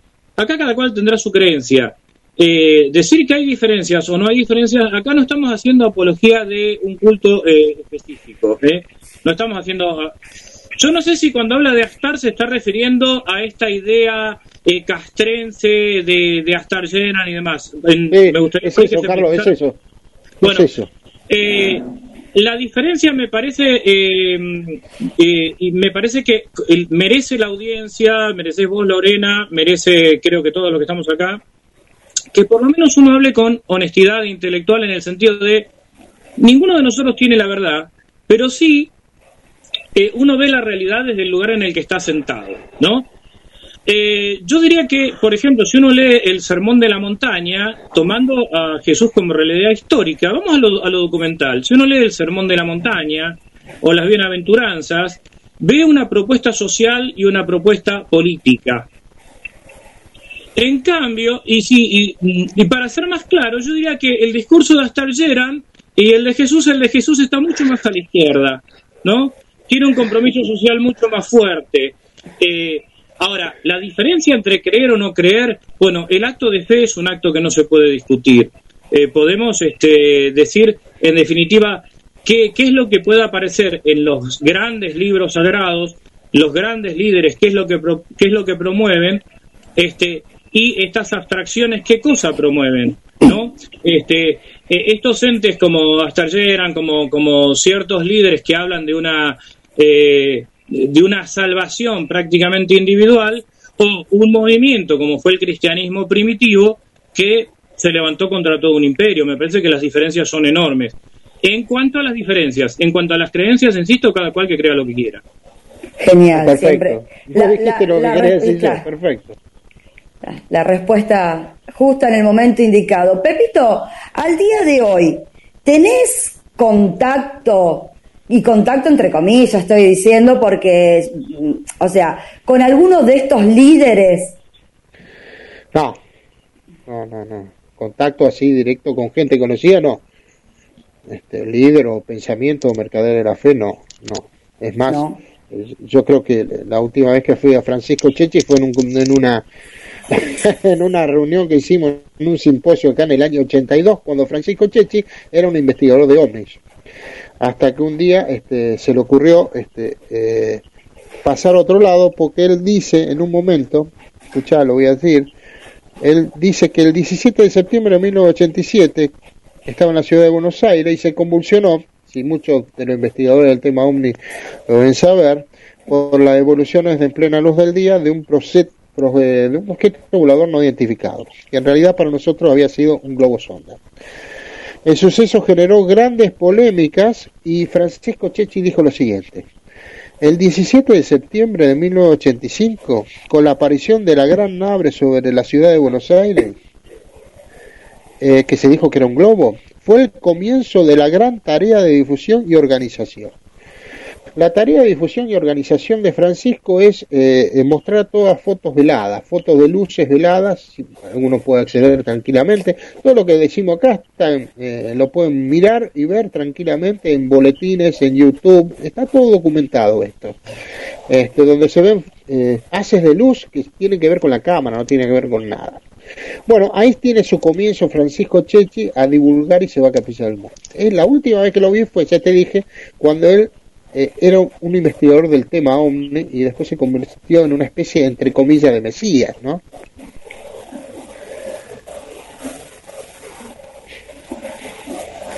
Sí, se cortó, se me cortó. ¿Se cortó? Ah, bueno. Sí, no, no, ahí está, ahí está. Eh, y en ese momento... Te habían abusido, Lorena, te habían abusido. sí, sí. Eh, te pregunto a vos, Pepe, porque sos eh, el que no tiene problema de decir nombres, esto ya lo hablamos, lo hablamos con Carlos, Mato, y vos no tenés problema de decir nombres ni nada. Cuando empezaste con el tema de los mercaderes de la fe, ¿con cuántos te, enfrentaste?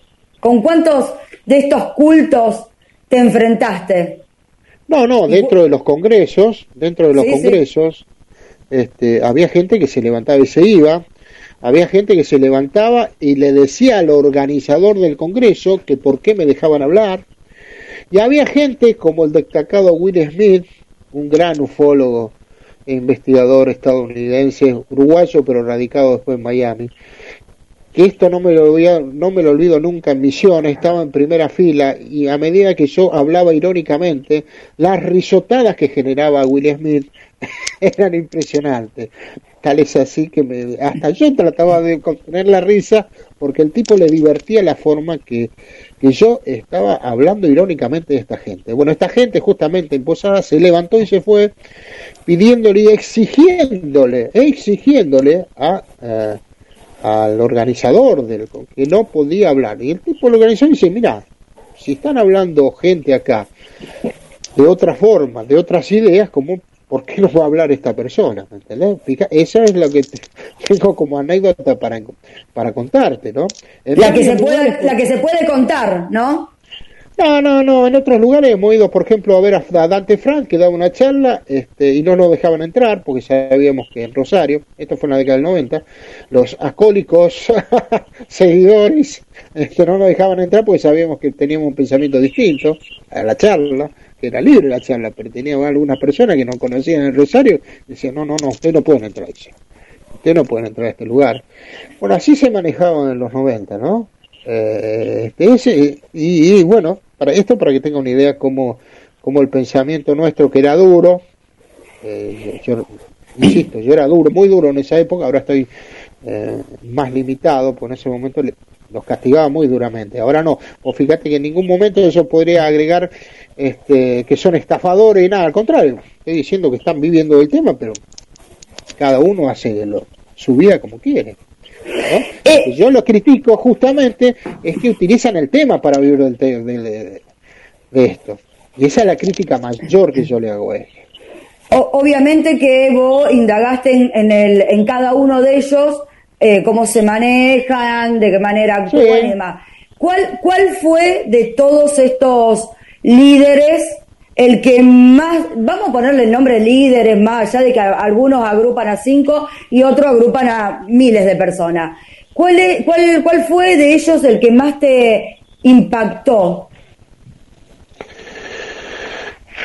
Impactaron de los que, que, pude conocer ver así así no no no no hubo un impacto general pero este, pero sí me, me llamaban la atención mucho los seguidores, ¿no?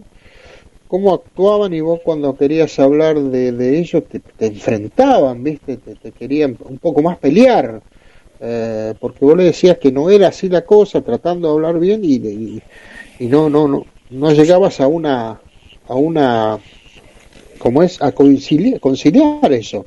Este, por ejemplo, los, los seguidores de, de Eugenio Siragusa, los seguidores de, eh, de Don Pedro, por ejemplo, que él no era seguramente un tipo de mercader de la fe, pero los seguidores de Pedro, vos llegaba a decir algo de Don Pedro, te querían pegar, ¿viste? Y Don Pedro tenía unos delirios terribles del tema ovni. Y yo siempre digo que Don Pedro fue uno de los tipos que más le hizo daño a la ufología.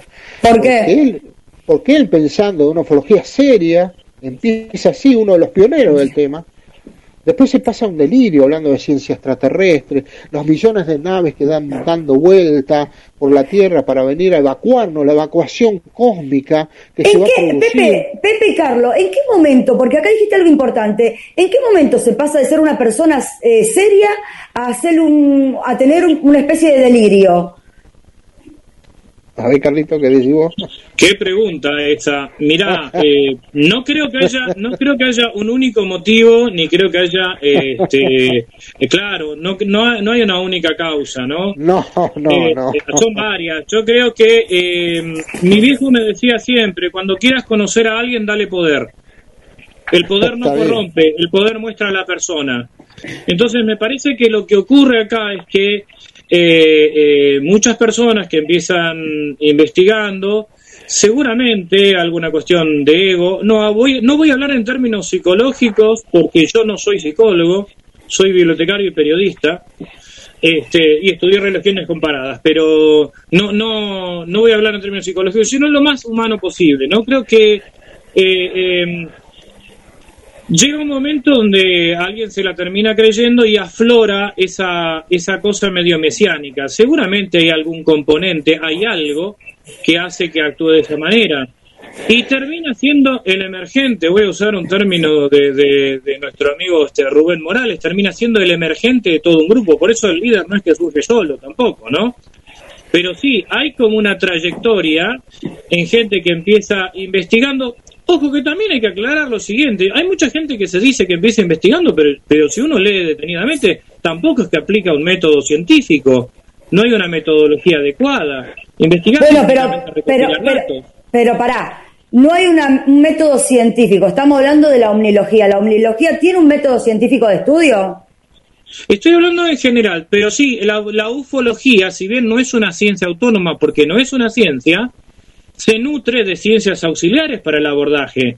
A ver, por ejemplo, si tomamos el discurso de eh, determinado ufólogo o de determinada persona o un testimonio, tenemos varias maneras de abordarlo. Por ejemplo, un análisis semiótico y semiológico. Sí, por supuesto, ¿cómo no vamos a aplicar métodos de determinadas ciencias auxiliares, ciencias sociales? Se puede aplicar la estadística, por ejemplo, este, dentro, dentro de determinadas eh, áreas.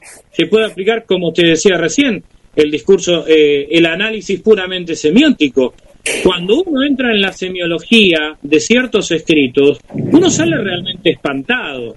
Por ejemplo, eh, si, si escuchan los discursos de Guillermo Terrera, tan idealizado por mucha gente, tan este em, exaltado por muchas otras personas.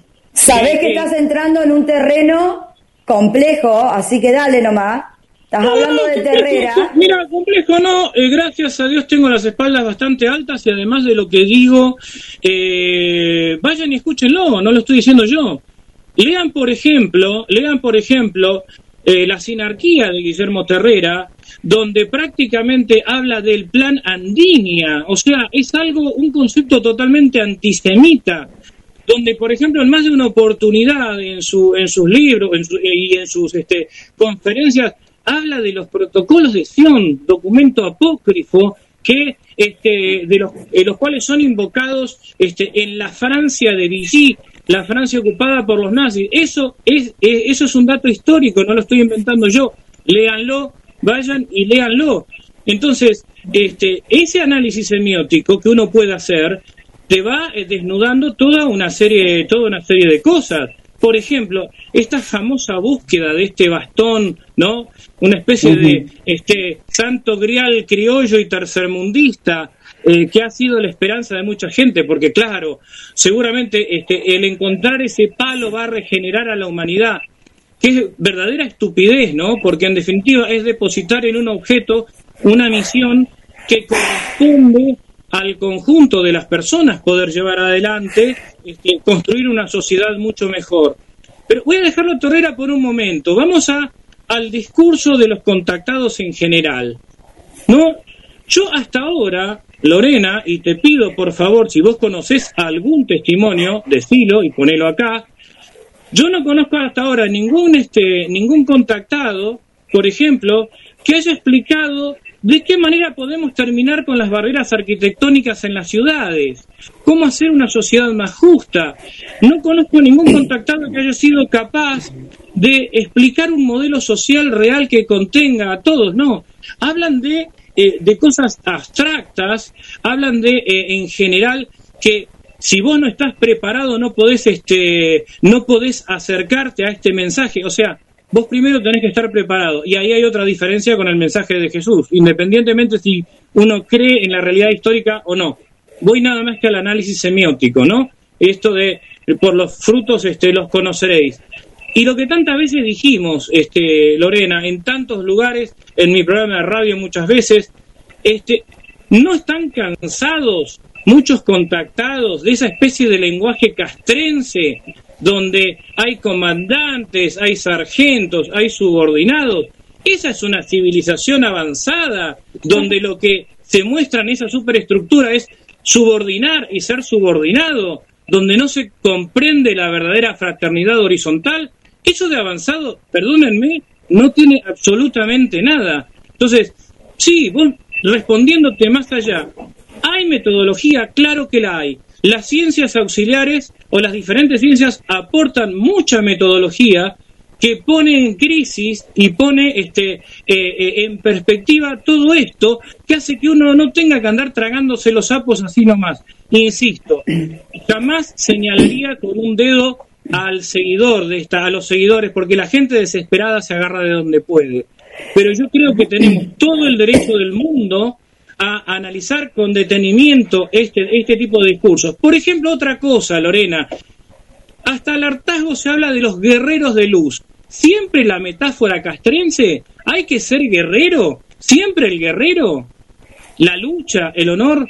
Digo yo, ¿no es mejor este ser un verdadero constructor? La verdad que el verdadero elogio sería eh, alguien que es un constructor de una humanidad nueva, no el guerrero. Yo la verdad, sinceramente, este, eh, si, si quisiera que mi hijo mis, y mis nietos me recuerden, me gustaría que me recuerden como un constructor, con alguien que fue capaz de levantar un martillo, un fratacho, no una espada. Eh, me parece, no, no, es llamativo que haya calado tan hasta el fondo este tipo de mensaje militarizado. Y esta gente que tanto recuerda a Einstein, por ejemplo, ¿no? Porque acá se trata de hacer una gran ensalada y meter todo juntos, este, y usar alguna teoría de Einstein mal explicada para hablar de la relatividad y hablar de la evolución, de la interdimensionalidad. Yo quiero recordar solo dos pensamientos de Einstein. El primero, que la tristeza de este tiempo consiste en que es mucho más difícil destruir un átomo que un prejuicio. Y mucha de esta gente lo que hace son alimentar prejuicios. Y la segunda, Einstein, en una obra compilada de sus escritos, dice, dice, las comunidades y civilizaciones que solamente aprenden a subordinar y ser subordinados llevan la cabeza únicamente de adorno. Bueno, tremendo. Pero justamente eh, para, para aclarar algo de Carlos, agregar, no aclarar algo de Carlos, eh, también es muy llamativo que los contactados se lo hagan con seres nórdicos rubios, Dios, claro. La mayoría, el 99% hombres, y como se diría hoy, un patriarcado e-, etista, ET, patriarcado ET. Hay, creo que hay una sola mujer entre, entre los manejados con los contactados, pero es muy llamativo esa sensación de que sean rubios, ¿no? Nórdicos. Eso es lo que también nos, nos da la cuestión de, como dice Carlos al respecto.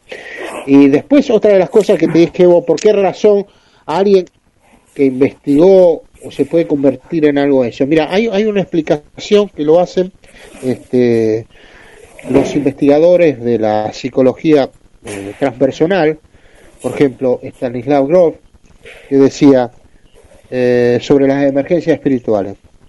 Pueden definirse como etapas críticas y difíciles de atravesar en una profunda transformación psicológica que abarca todo nuestro ser. Se dan como estado alterado de conciencia, implican emociones intensas, visiones y otros cambios sensoriales, pensamientos extraños y diversas manifestaciones físicas. Estos episodios suelen estar relacionados con cuestiones espirituales, incluyen secuencias de muerte y renacimiento psicológico, experiencias que parecen ser recuerdos de vidas pasadas, sentimientos de unidad, con, de unidad con el universo, encuentros con diversos seres mitológicos y motivos similares. Y en otro apartado dice, en la mayoría de los casos se puede identificar la situación que disparó esa crisis de transformación Puede ser por un factor físico primario, como una enfermedad, un accidente, una operación, un cansancio físico extremo o una prolongada falta de sueño. Estas circunstancias son capaces de bajar la resistencia psicológica al debilitar el cuerpo y además al funcionar como poderosos recordatorios de la muerte y de la fragilidad de la vida humana. Esta es una parte distinta que hablan los Groff hablando de la emergencia espiritual, que estos supuestamente este, líderes pueden haber tenido una emergencia espiritual que los lleva a todo esto. ¿Eh? Está muy bueno el libro para, para, para que lo puedan leer, aquello se llama justamente Emergencias Espirituales desde la psicología transpersonal. Quiero, quiero leer una pregunta de Andrés acá que va dirigida a Matos y después, eh, Pepe, quiero hacerte una, una pregunta a vos, pero directamente al hueso. Pero primero voy con Andrés que dice, perdón Matos, pero usted dijo objetos que nos van a redimir, refiriéndose al bastón de Terrera. ¿Y la cruz? Eh, primero, Andrés, yo no estoy haciendo, eh, no estoy este, hablando de, de, de, culto, no estoy haciendo una apología del cristianismo o de una cosa o de la otra. Estoy hablando de, eh, justamente, si lo que me refería al bastón de mando, me referí al bastón de mando como un elemento que está construido sobre la, la matriz este, eh, judeo-cristiana. En realidad, el bastón, eh, supuestamente, a lo que se refiere es que redime o regenera, mejor dicho, quien posee ese bastón es quien va a regenerar este, a, la humanidad. Yo no puedo sacar la idea de ese bastón de mando del contexto de quien lo, de quien dice haberlo poseído, porque su mensaje ha sido un mensaje totalmente sectario. Evidentemente, este, y no es que vaya a esquivar la respuesta, la idea de la cruz en el contexto judeocristiano es eh, quien eh, al entregarse Jesús salva a la humanidad, algunos por la fe, otros por la fe y las obras. Es una cuestión teológica bastante profunda de entrar en este caso. Pero voy a lo del bastón, voy a lo del bastón.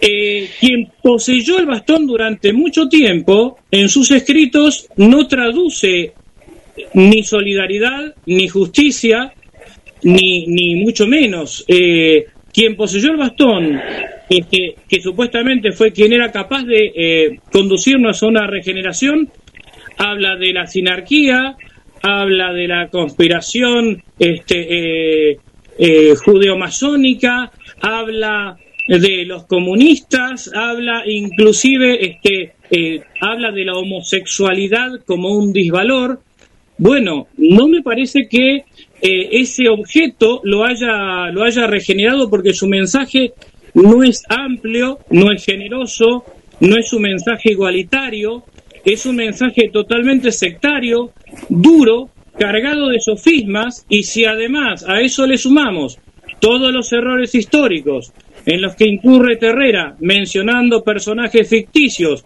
hablando de la muerte de un rey Arturo que este, en realidad, si es que hubo un rey Arturo real, fue en el siglo, en el siglo V y no en el mil ciento y pico, este, no se puede comparar un objeto con el otro. Este, una cosa es el mensaje que aparece en los evangelios, donde aparece la cruz, y otra cosa son los escritos de Terrera donde se, se menciona el bastón de mando. Me parece que el paralelismo es absolutamente claro. Perfecto, eh, eh, Carlitos. Y ahora te voy a hacer una pregunta a vos, eh, Pepito, pero no la vas a responder ahora. Va a ser para la segunda vuelta, pero déjame que te diga. Así damos lugar a que Carlitos pase por el chat porque hay montones de comentarios. Por suerte, gracias chicos, la verdad que se están portando recontra bien en el chat. Vieron que decíamos, uy, no, se va a armar un lío en el chat. No, con un respeto tremendo. Y otra de las cosas, ahora cuando Carlos, cuando eh, eh, em, termine de hablar yo, después que le haga la pregunta a Pepito, Carlitos va a pasar un pequeño tráiler de apenas unos segundos en el que tiene que ver con la sorpresa que va a venir el viernes que viene. Como dijo Carlos al principio, habló de Carlos Yurchuk. El viernes que viene, de nuevo, el Café Ufológico va a estar en otra edición especial después de un año prácticamente de tremendo esfuerzo y esto tiene que ver con los amigos chilenos que también están ahí. Eh, Pepe, te pregunto, los, a ver, estos líderes platillistas de hoy son los, los que hoy se llaman, o los que se dicen llamar contactados, pero no me respondas. Carritos y Urchú, todo tuyo.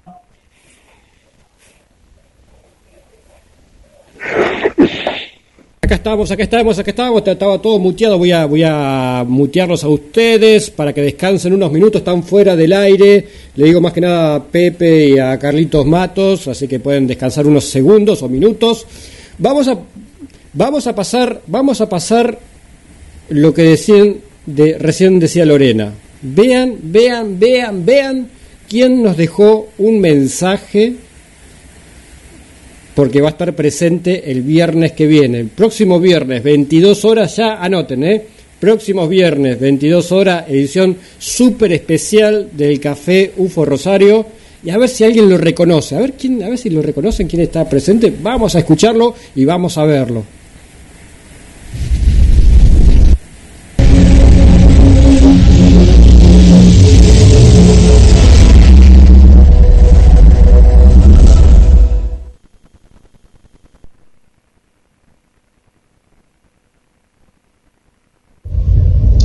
Hola amigos, eh, soy Miguel Ángel Moya, participante del rally Vuelta a la América del Sur.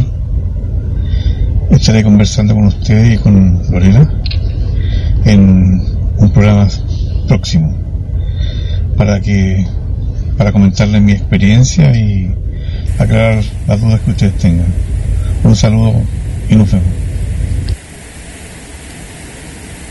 Ahí lo vieron, ahí lo vieron. Y no se preocupen los, invitados que están muteados, pues están diciendo entre acá adentro, estamos muteados, estamos muteados. Sí, están, están muteados, tranquilo, tranquilo, Lorena y, Carlitos Mato y Pepe, que están todos muteados y nos están viendo en pantalla. Así que todos los que están diciendo, pues están tirando nombres, sí, porque Fulanito hizo tal cosa y vendió tal cosa y, el otro vendió estas tierras y vendía tierras acá y decía, bueno, eh". pero bueno, esas cosas no salen al aire. O sea, lo mejor, lo mejor no sale al aire, porque ¿por qué no saldrá al aire lo mejor? Bueno, no importa.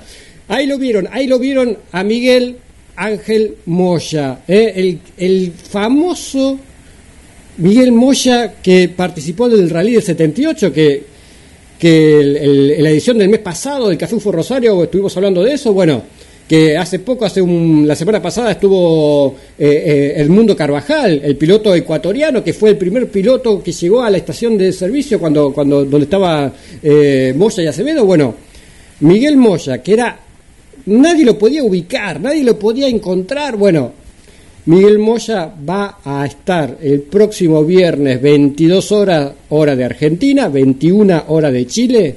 Va a estar acá en, Demonios, en la edición especial del café, en la, en la, segunda edición especial del Café Ufo Rosario de este mes. Eh, no sé cómo hizo Lorena, realmente no sé cómo hizo Lorena, pero consiguió eh, a Miguel Moya. No sé cómo hizo, la verdad no sé cómo hizo, es un secreto, bueno, sí sé cómo hizo, pero no, no puedo decir, es un secreto, o sea, no, no podemos revelar la fuente, no podemos decir nada. Listo, eh, no se pierdan testimonio exclusivísimo sobre lo que ocurrió en el rally del 78. ¿eh? Si quieren para ir mm, preparándose para ese directo, vayan viendo el directo del Café Fue Rosario del mes pasado y vayan viendo la, la edición del, del viernes pasado con Carvajal para que vayan metiéndose en tema y después así van a disfrutar mucho más la edición del viernes que viene. Ahora sí, eh, paso por el chat. Primero quiero agradecer nuevamente a Uriel Bell, esta vez porque se hizo miembro de del Demonios, se unió a Demonios, así que muchísimas, muchísimas gracias Uriel por apoyar el canal, por, hacerte miembro del canal. Recuerden, tenés el, tienen el botoncito abajo para unirse, tienen en la descripción diferentes formas de seguir apoyando a Demonios. ¿eh? Y paso por el chat, pero más que nada para nombrar algunas personas, algunas, porque es increíble, es increíble eh, la cantidad de de mensajes que hay en el chat, pero increíble, ¿eh? increíble. Así que no voy a leer todo. Por suerte, eh, muy respetuoso todo. Como decía Lorena, pensé que, íbamos a estar así, con, tirándose con piedras ahí en el chat, pero no. Este, la verdad que todo, todo muy bien. Eh, a ver, quiero ver más o menos, a ver, empezar a nombrar algunos, alguna gente. Bueno, están, están muy activos. Ah, Juan Acevedo, apareció Juan, nuestro gran amigo Juan Acevedo, eh, ya está ahí presente ahí en el chat de hace rato. Bendit Patri, Mauricio Mandara, Julio Zapata, Libro para Todos Oficial, eh, 79 Love, eh, Aneta Mark, Andrea, eh, a ver, a ver, a ver, Verónica Muñoz, mm, a ver, a ver, a ver. Bueno, un montón, un montón de gente. Está también Carlos Juan Carlos Espadafora. Lo vi por ahí a Juan Carlos Padafora, ahora no, encuentro el chat, pero estaba Juan Carlos Padafora, así que un fuerte abrazo para Juan Carlos Padafora, que de hecho le, hicimos un homenaje, un directo homenajeando a Juan Carlos Espadafora. Eh, a ver, ¿quién más anda por ahí? A ver, a ver, a ver, eh, Omar Muñoz, desde, creo que era de, Chile. Eh, a ver, a ver, a ver, a ver, a ver, a ver, a ver. Bueno, un montón. Mariela de Tomaso, de Capilla del Monte. Eh, bueno, un, montón de Sergio Sánchez de Chile, que también va, que estuvo varias veces acá en Demonio y que va a estar ahora en, en Demonios eh, próximamente, seguramente el, el, mes que viene. Quiero también agradecer al gran amigo Hugo Daniel López, el monje negro, mi querido Hugo Daniel López, que acaba de hacerse miembro también del canal. Gracias, gracias, Hugo querido. Muchísimas, muchísimas gracias, Hugo querido. Eh, que también fue uno de los ganadores del libro de Fabio Serpa, eh, que, sorteamos hace unas semanas atrás. Bueno, que 10 libros que, hemos sorteado. Bueno, pero me estoy yendo del tema. Y nada, a todos gracias por estar. Claudia Banchik, también de Capilla del Monte, mucha gente de Capilla del Monte. Y claro, cuando uno dice sectas, eh, platillistas y demás, uno empieza a Capilla del Monte, es como que es el, digamos, la tierra prometida de todas las sectas platillistas, y en Capilla del Monte están todos. Así que bueno, eh, a ver, a ver, a ver, y Pablo Wong también presente, Skylight, eh, Andrea Costa, bueno, Willy S, nada, un montón, un montón de gente. quiero nombrar Mercedes Bayona también. Eh, bueno, un montón. Rubén Morales, Rubén Curul Morales también está, presente, también ahí saludando, desde muy temprano estaba ahí. Eh, y bueno, un montón de gente conocida, gracias a todos. Eh, Roberto Roberto, bueno, de, gracias a todos por estar ahí acompañando a Demonios. Muchísimas, muchísimas gracias a todos. sigo, sigo con Lorena. Yo ya me despido, yo ya no voy a aparecer nunca más. Espere, ¿por qué? ¿Por qué? ¿Por qué no lo estoy viendo a los invitados? Denme un segundo. Ahí está, ahí está. Eh, todavía no están al aire, no se preocupen. ¿eh? ¿eh? yo ya me voy despidiendo. La voy a poner a Lorena al aire. Vamos a ponerla al aire a Lorena. Denme un segundo, denme un segundo, porque tengo, que, tengo un montón de, de botoncitos y vas. Acá está. Ya estás al aire, Lorena. Le, te habilito el, micrófono. Yo ya me despido. Yo ya no voy a aparecer nunca más acá en, eh, por hoy. cuando terminen ustedes el programa de hoy, mando después la placa de cierre. Así que yo ya me despido. Gracias a todos por acompañar este directo. Muchísimas, muchísimas gracias. Muchísima gente. Eh, los espero, como ya saben, a todos. El, mm, acá hacemos directos todas las semanas, de lunes a jueves, ¿eh? de lunes a jueves a las 7 de la tarde, hora de Argentina, hacemos directo. Pero, pero la semana que viene, como martes feriado, lunes feriado, mm, creo que va a haber directo a partir del miércoles, miércoles y jueves, pero tenemos la edición especial el viernes, ¿no? La edición especial el viernes, ahí mi amigo Pepe Pacheco está diciendo, a ver cómo termina de hablar, cómo termina de hablar, dice Pepe Pacheco, a ver, que, quiero, quiero seguir nombrando gente, dice Pepe, bueno. Este, así es Pepe, es un gran amigo, Pepito. Eh, bueno, nada, me voy, me voy porque si no Pepe se me va a enojar, se me va a enojar Pepe y me va a retar. Chao, chao, nos vemos, gracias a todos por estar. Chao, chao, chao. No vale, no vale, Carlos, te tenés que quedar, porque vos sabés lo que significa lidiar con estas dos personas. Sí, hay mucha gente en el chat, está, está Néstor Berlanda, Juancito Acevedo, Rodrigo Fuensalida, la gente de Chile Omar, eh, Gladys Espinosa, Bendy Patri, que es Ricardo Ferrera. Eh, no, no me, no, se, se, me va muy rápido el chat, no veo. Eh, Espadafora, mirar, la verdad que qué lindo. Muchísima, muchísima gente querida, aparte, Gurú Morales, como siempre, ahí. Y bueno, no voy, a, tampoco puedo leer a todo, Mariela de Tomaso, eh, Pablo, mi marido, bueno, mucha, mucha, mucha gente. Luisito Acosta, Uriel, eh, nada, sí, la verdad que muy contenta. Bueno, haciendo un poco referencia a lo que va a pasar el viernes que viene, la verdad que yo no sé cómo explicar lo que pasó con el tema del rally, pero se fueron dando de manera muy paulatina el hecho de poder encontrar a los testigos y bueno, estas sincronicidades de la vida, ¿no? Termina el programa la semana pasada que habíamos hecho con el Mundo Carvajal y en esa búsqueda intensiva que no, no paré nunca de hace más o menos ocho o nueve meses, lo encuentro eh, después de hacer un rastreo como a las, no sé, dos y media, una de la mañana. Eh, ya era muy tarde para mí, pero obviamente no pude dormir en toda la noche. y después, bueno, charlamos por teléfono y nos pusimos de acuerdo y Miguel, que te mando un beso porque sé que estás ahí atrás, eh, accedió, pero muy humildemente, muy gentilmente, muy amorosamente a contar. Y creo que es la segunda vez en su vida, porque lo hizo con el programa y ahí Rodrigo Salida tiene bien la data lo hizo con Patricio Bañado en el programa Omni, en el programa chileno. Así que nada, feliz. Eh, para mí es una alegría inmensa y espero que también lo sea para ustedes. Eh, volviendo a lo que esta noche nos... Ah, les digo, va a ser 22 horas como, como, como es en los programas habituales, viernes que viene, 28 de mayo, 22 horas. Después vamos a alargar un flyer y todo para ponerlo en las redes. Pero bueno, más que nada también eh, gracias a los amigos chilenos que yo les venía diciendo que tenía una sorpresa para, para contarles y, bueno, están ahí haciendo el aguante, como un montón de gente, pero hacer hincapié en los amigos chilenos. Pepe, te pregunté si para más o menos ya ir entrando en un tono de cierre, que falta un ratito, pero para, para, para centrarnos en estos No sé de dónde hay ruido, si de tu teléfono o del de Carlos Mato, no sé. No, acá estoy en ¿eh? absoluto, en absoluto silencio. También, ¿eh? Absoluto silencio. No, no, no, no, estoy... Ah, bueno, bueno, yo escucho un ruido, no importa, deben ser las voces del más allá. Eh, sí, sí, te están aduciendo, ya te lo dije. Sí, sí, sí, típico, porque aparte, la verdad, sinceramente, estoy re feliz. Yo pensé que íbamos a tener problema con el chat y vinimos hablando de eso. Divino, divino. Lorena, después de, después de Luis me gustaría completar la respuesta, porque yo en realidad eh, pensé que mm, estaba calculando a ver este cuándo ibas a, a la pequeña pausa esta y merece realmente este eh, Andrés, y que además le agradezco la pregunta, mm, hay una parte que me gustaría después de, de Luis este completar. No, vamos a hacerlo al revés. Primero terminá con esa respuesta que le querés dar no solo a Andrés, sino a todos los que están ahí, y después Pepe, volvemos a lo que te pregunté porque es algo de lo que me interesa de, de lo actual de estos cultos platillistas. Eh, vos. Entiendo que Andrés, eh, eh Andrés, este, la pregunta de Andrés iba, iba más allá de, de, del simple símbolo. Y por supuesto, Andrés, que la cruz se utilizó para cometer grandes atrocidades. Eso está este, fuera de toda discusión. En nombre de Dios se han hecho tremendos genocidios también. Eso eh, es necesario que quede claro también, ¿no? Este, los símbolos se han utilizado para bien y para mal.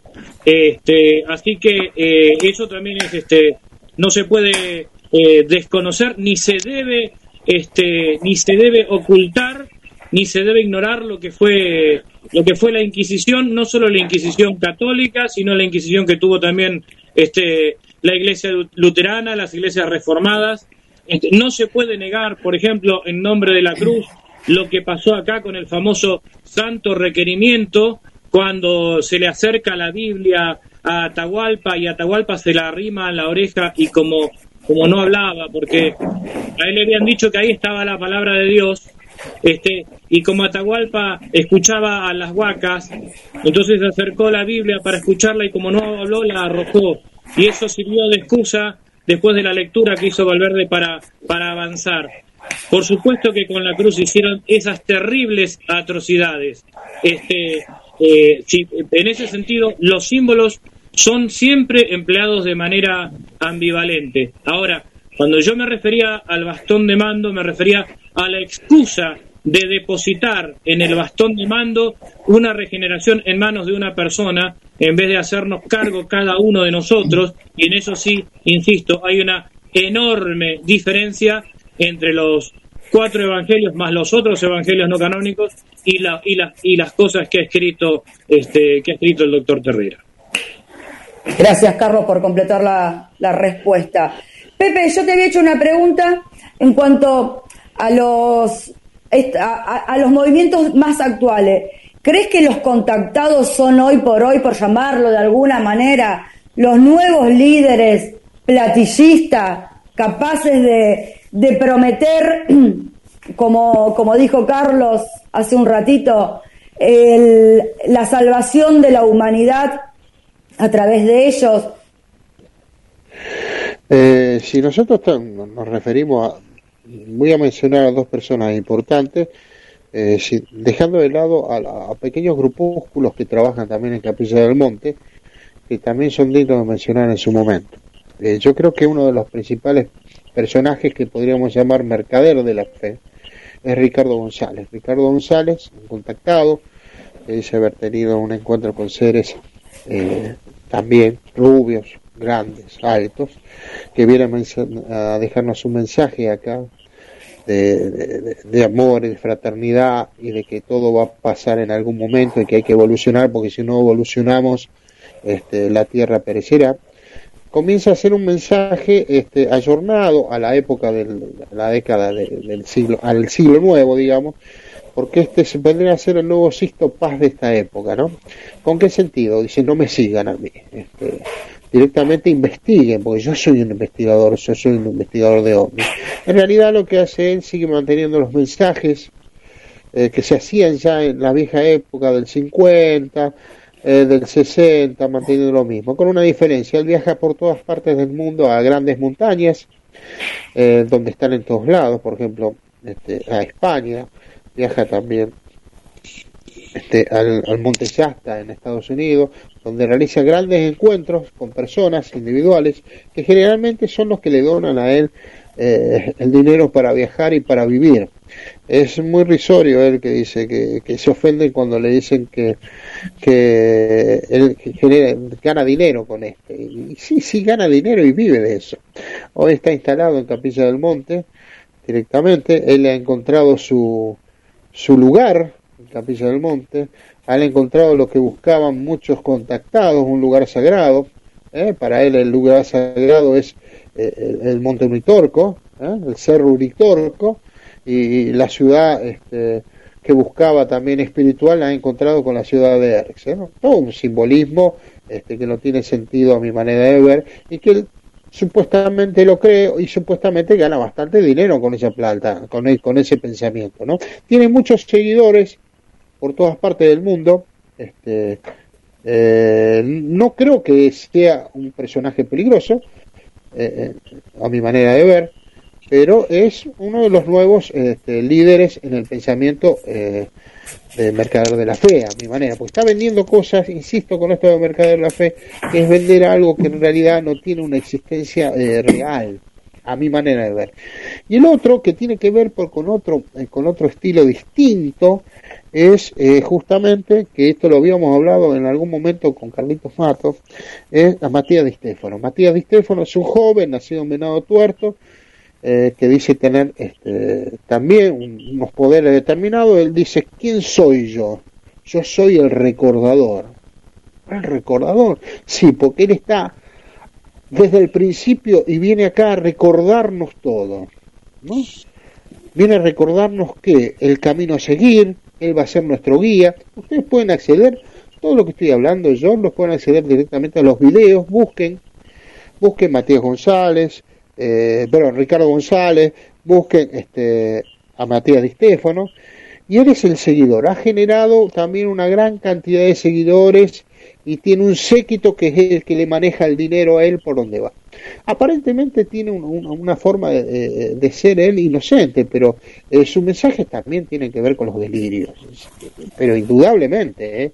esto no lo digo por decirla, creer que él viene, que él es eh, desde el inicio le han dicho, le han dicho no se sabe quién, que él es el recordador, que él eligió nacer en Venado Tuerto y que él es guía, viaja por todas partes del mundo generando estos mensajes. Incluso se puede ver en canales eh, dedicados a estos temas como Gaia. Por eso digo, ustedes lo pueden seguir todo lo que estamos diciendo y van a ver el, el discurso realmente que tiene y nos reíamos con Carlitos Mato porque en una de las presentaciones del de, que hizo él multitudinaria ya por si no me recuerdo mal en el 2011 2012 en Capilla del Monte este hacía un mantra con el himno nacional ¿no? sí, viene muy bien porque estamos cerca del 25 de mayo Luis. Sí viene bien. Y ahí conocimos también Explicate, eh, explica un poquito eso, lo del mantra con, con el himno nacional, Pepe, por favor. Si querés te lo canto, digo. No, no, no, no, no, no, no, que lo cante, no, no, no, no, no. No, bueno, no sé, capaz, capaz que la gente quiere que lo cante, pero bueno, ¿qué tiene que ver un mantra con el himno nacional? Así, todo así, en ese estilo, ¿no? Y toda la gente agarrándose de la mano van volviéndose. Una cosa lo que llama, lo que llama la atención. Es muy llamativo, ¿no? Claro. Lo que llama la atención es que lo hablábamos con vos, es que eh, creo que yo no, no quiero citar mal, no quiero citar mal porque si no enseguida nos van a empezar a tirar piedras. Este, pero yo él, él este, en, en, una de sus este, vidas anteriores eh, eh, formó, formó parte de cuando vivió en Egipto, formó parte de ah, no sé si del faraón o de cierta nobleza egipcia. ¿No? Y a mí siempre me llama la atención, a ver, nota a pie de página, Lorena, eh, no estamos cuestionando la gente que cree en la transmigración de las almas, en la reencarnación, cada uno tiene el derecho de creer en lo que quiera.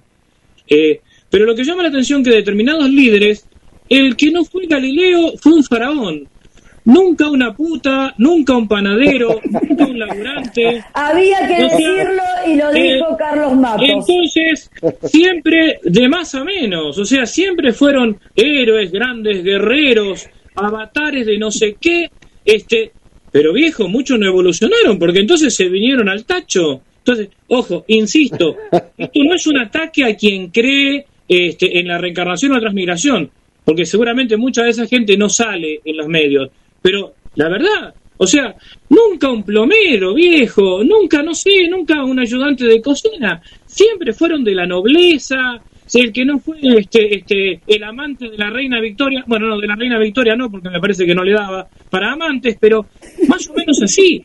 ¿No llama la atención eso? Yo, por lo menos, conozco cuatro o cinco personas que en su vida anterior fue Galileo, o sea que el tipo se ramificó. Porque ¿cómo puede ser?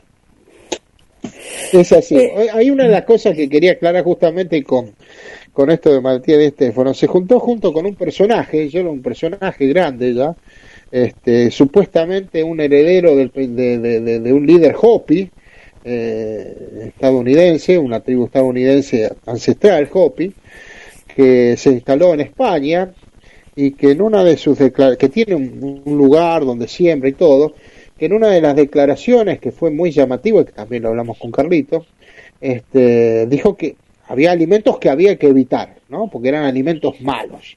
Entre ellos, y nos llamó la atención, este señor que se llama, se hace llamar Roy Little Sun, este, un americano, Roy Little Sun, un americano, ¿eh? eh que fue eh, legado el pensamiento Joviel, una de las cosas que dijo que uno de los alimentos que debíamos dejar de lado era la papa. La papa. la papa. Y esto es una ignorancia, una ignorancia total. Porque la papa se, eh, salvó a Europa del hambre. La papa fue el alimento que se cultivaron nuestros ancestros en América, en América del Sur. Y hacer esas barbaridades y que eso le llegue a la gente con una dieta determinada es eso ya también me, me, revuelve, ¿me entendés? Me, hace mal, me hace daño. Eh, lo hablamos con Carlito. Carlito, ¿te acordás que, Sí, porque además lo, lo, lo, raro es que, que alguien de un pueblo originario diga semejante disparate. Lo que creo que en esto van a coincidir nuestros hermanos del es que no era del pueblo originario. Era un blanco, era un blanco que supuestamente...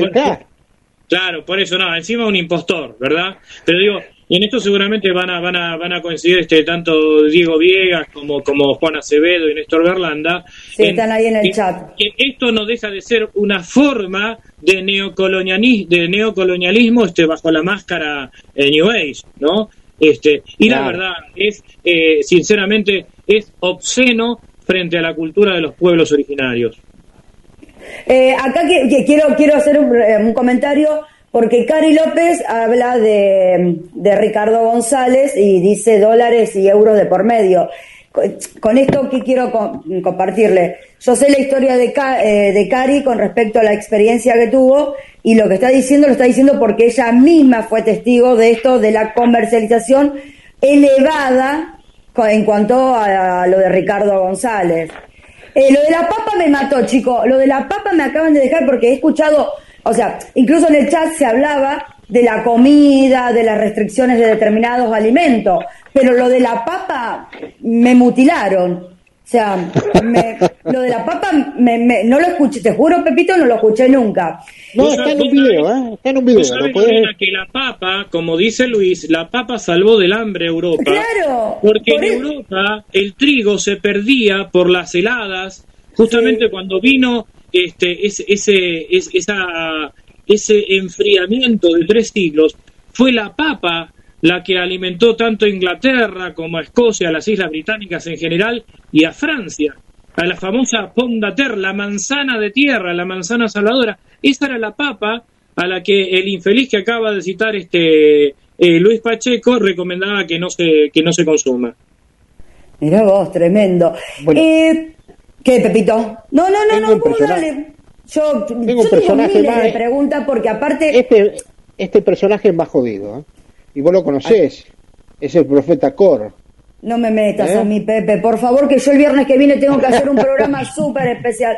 No, no, me refiero a que vos lo conocés porque, porque lo conocés porque se hablaba en Capilla del Monte de Este. Sí, claro. Este personaje, este personaje eh, instalado en el 2013, 2014 en Capilla del Monte, eh, montó una especie de fortaleza ahí y en el medio un, pozo, un pozo. En realidad fue en San Marcos Sierra, te, te, en San Marcos Sierra, Sí. En San Marcos, Sierra fue. Lo que pasa es que ahora está en Capilla. Ese fue mi error. Fue en San Marcos Sierra, en esa época en Córdoba. Este, en el medio había una especie de pozo central donde la gente accedía y él le daba vacunas a esa gente eh, que estaban compuestas de ácido fórmico, que es el ácido que generan las hormigas, este, diciendo que curaba el cáncer con eso, ¿no? Este, obviamente había que pagar para estar ahí y todo eso, ¿no? ¿Y por qué ese hueco? Porque ese hueco hacía entrar a eh, la comunicación que había este, con la ciudad de Erx y había una especie de comunicación también que llegaba hasta abajo del cerro Uritorco donde estaba Erx. Bueno, por estas cosas este personaje fue este, preso fue preso este, dos veces, ¿no? Eh, su, la gente que lo defendía, porque hay gente que dejó eh, sus tratamientos oncológicos, mucha gente, hay gente fallecida, pero nunca se lo pudo asociar a, la muerte con lo que hacía este, este profeta, se llama Corsi de apellido. Eh, actualmente, llamativamente, está trabajando entre comillas, en Capilla del Monte, hoy tiene una barba muy tupida, este, tipo profeta, calvo, este, con ropas blancas, junto con sus seguidores, alrededor de 90, más o menos, y está tratando de armar un omnipuerto, ¿no? Y sigue con los mismos pensamientos de eh, curar a la gente. Esta, esta gente peligrosa, ¿no? Ya lo estamos, este, nos fuimos ya a otro sector. Obviamente, ¿de dónde recibe eso? Él, recibe de esas señales, ¿de dónde las recibe? Justamente de los hermanos del espacio, él fue abducido, él fue, se dice que fue este, un, investigador ovni, y lo más llamativo, ¿sabe qué? Eh, que él en la década del 80 era eh, su, ¿sabe quién era su maestro? Don Pedro Rumanio. Este, o sea que él generaba ideas de los hermanos del espacio, del espacio a través del pensamiento de Don Pedro. Bueno, estos pensamientos a veces que son inocentes o pueden llegar a ser inocentes generan estos tipos de personajes que pueden llegar a hacer daño a muchas personas, ¿no? Y esta, bueno, ahí terminamos con un, personaje que todavía sigue actuando, esta vez en Capilla del Monte, para que tengan en cuenta. Sí, Hay yo, más gente, ¿eh? yo, yo con respecto al profeta Crop, o a Corsi, mejor dicho, no sé si está en Capilla, yo eso después lo, seguro que... Eh, gurú que, que conoce mucho Capilla. No sé si está actualmente en Capilla o todavía está eh, en San Marco, pero sí, lo de, lo de Pozo de Luz a mí fue un tema que me... Una, locura. Y acá Karina... Está en Capilla. ¿Está en Capilla? Mira vos. Está en Capilla porque lo chequeé con, con alguien, con una información que me dio alguien. Ah, buenísimo. Mira qué lindo dato después para ir a visitarlo. Eh, y acá Karina López habla del, del, del, encuentro ese que fue con, con Ricardo González y, y, acá ella lo está contando, yo no voy a contar nada porque es personal de ella, pero ella lo está diciendo que en Talampaya Ricardo la echó y yo sé por qué la echa.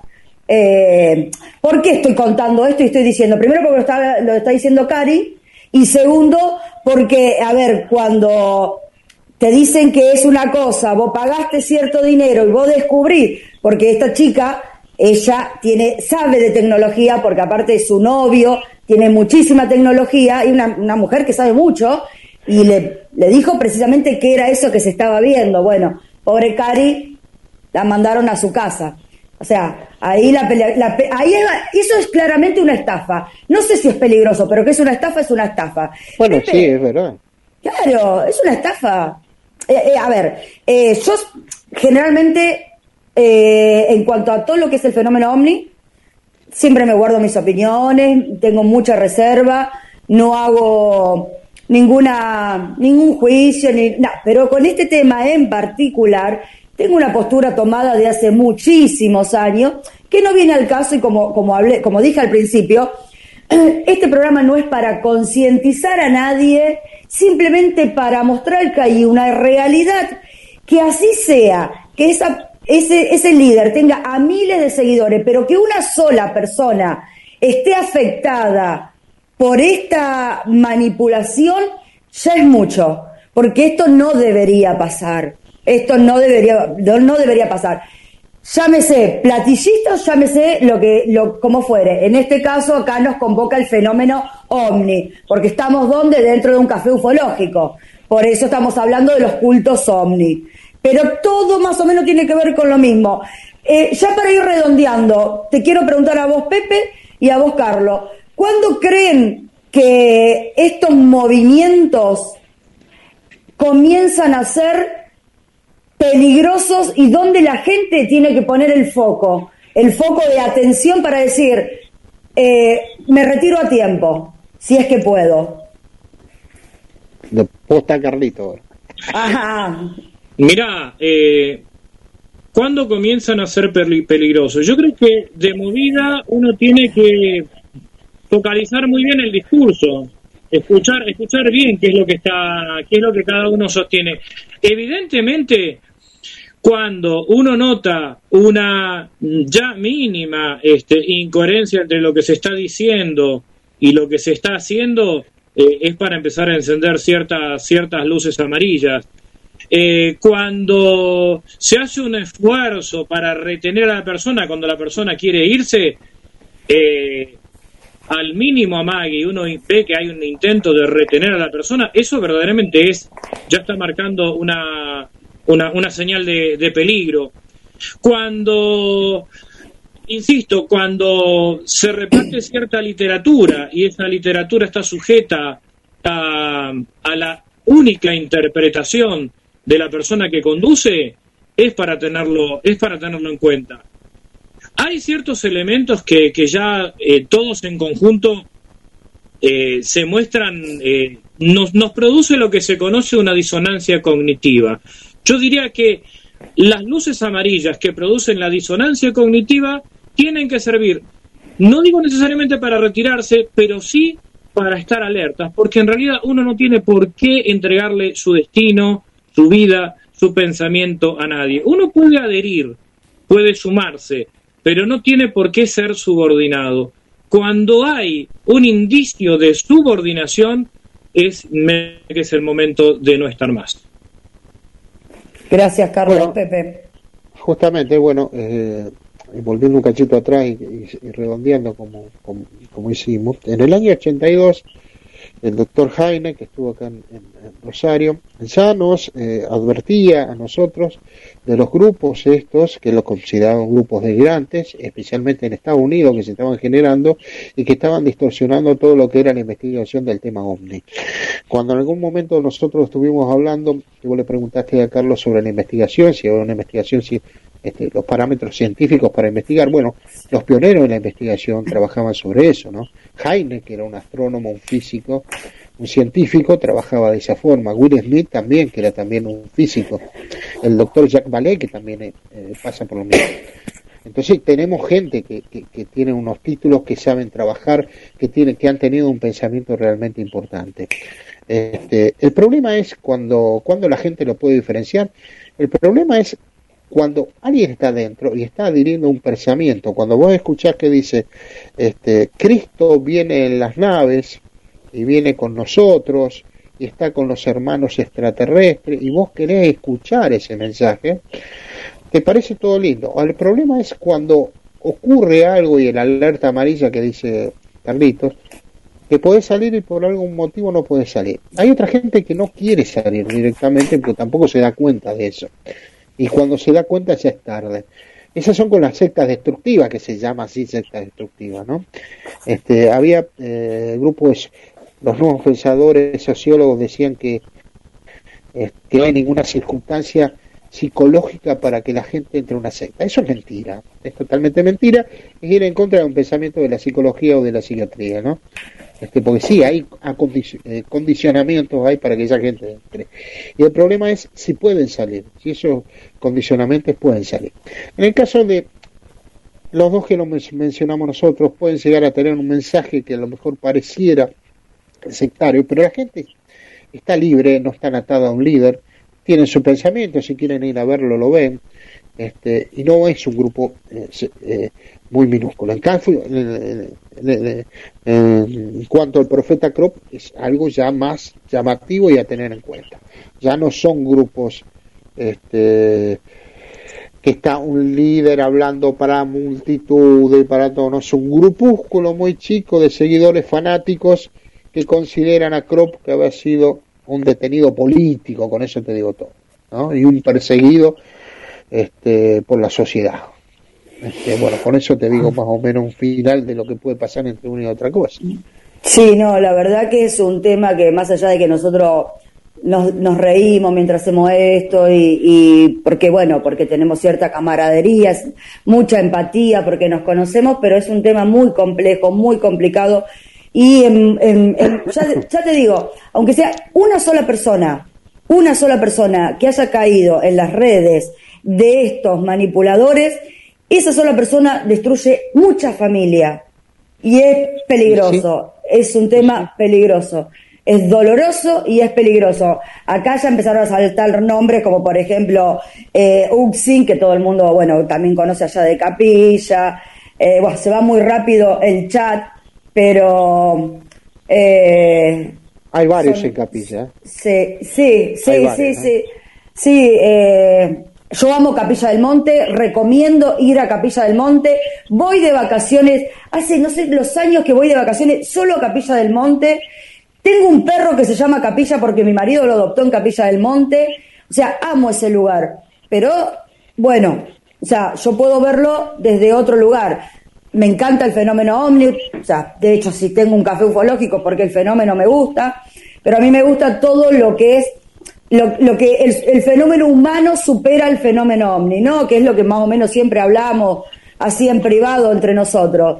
Y, y Capilla, bueno, tiene todo esto que, que si te sabes divertir, o sea, si, que, si sos curioso y querés ir a averiguar, está bueno. Ahora, si te toca ir en una época un poco vulnerable y te topaste con Pepe, quédate quieto que haces ruido. ¿Yo hago ruido? Sí, bueno. quédate quieto. Ahí está. No me rete, me está retando. Y pero por Dios, no te quedaste es quieto una, un segundo. Mira que yo soy. Sectaria. Cuidado. sí, es una líder sectaria. La líder de la secta de los quietos.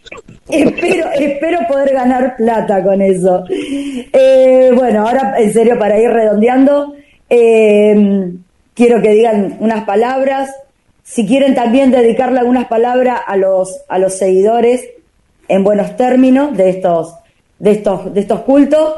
Así que los micrófonos para ustedes antes de, de despedirnos. Bueno, nos quedamos callados, voy a hablar yo entonces. Bueno, Dale, vos, gracias por gracias por el programa, este, gracias a la gente que se sumó. Este, hemos tratado de ser lo más tranquilo posible, ¿eh? podríamos haber sido una línea dureza de otras épocas, incluso tenemos para ser duros, pero no, no vamos a hacer. Hoy no. Este, pero, pero no, no, no vamos a tener en paz y armonía, porque la idea era no generar conflictos, sino tratar de, de cómo es de dar a conocer aspectos referentes a estos grupos, a estos grupos, perdón, a estos mercaderes de la fe, a gente que realmente a lo mejor cree en ello este, los que los líderes que creen en eso, no a la gente como dijo Carlos que lo siguen, porque la cuestión de creencia pasa por otro lado. Eh, agradecido a vos, Lore, agradecido a, a Carlito Diorchuk, agradecido a los amigos que han estado en, en, la, en la, red acompañándonos. Este, eh, quizás Carlitos Mato no sabe, pero Andrés fue en su momento este, miembro del CIFO. Y sí, sí, sí, sí, sabía. Por, por, por, eso además me parecía que había, eh, yo tenía la, la, sensación que la respuesta estaba trunca porque Andrés iba más allá en su pregunta, este, pero por la dinámica del programa, por eso frené y dije, bueno, después cuando volvimos, este, me, me pareció que correspondía además a, a, a, alguien del círculo, a todos, ¿no? No solo, no solo a alguien del círculo, sino a cualquiera de los, de los, este, eh, televidentes en este momento responderles. Sí, Andrés era la parte escéptica de, del grupo en la primera época. Andrés tuvo poco tiempo con nosotros, pero era la parte escéptica que nos, nos bajaba quizá un poquito a tierra, con lo poco que estuvo, ¿no? A mí me aceptó este... la solicitud gracias a Dieguito Viegas que le dije, Diego, por favor, ¿le podés decir a Andrés Torre que me acepte la solicitud de Facebook? Bueno, me la aceptó y ahora hablamos por Messenger. Ah, mira, a mí no me la aceptó, así que Andrés, ah, bueno. aceptame la solicitud. Así seguimos hablando de, de todos estos temas por, por chat. Te doy la posta, Carlos, ya está. Bien, eh, bueno, eh, en consonancia con Luis, eh, agradecerte a vos, a Carlos Yurchuk, a Luis también, porque la verdad que nos sentimos entre amigos, y por supuesto a todas las personas que están viendo esta edición, este programa. Seguramente vamos a coincidir en muchas cosas y en muchas otras no vamos a coincidir, y no importa, eso, eso es lo bueno, eso es lo constructivo, eso es lo, lo lindo. Quisiera sí, si me das un minuto, un minuto aclarar una cosa, Lorena, porque Obvio. cuando salen estos temas, cuando salen estos temas, inclusive me ha pasado en el programa, en mi programa de radio que alguno empieza a decir, ah, pero vos este, en realidad eh, estás para destruir el fenómeno. No, a mí el fenómeno ovni me interesa. Es más, recuerdo que uno de los colegas me preguntó alguna vez si yo pensaba que podía haber vida extraterrestre. Y yo le dije, la estadística demuestra que puede haberla.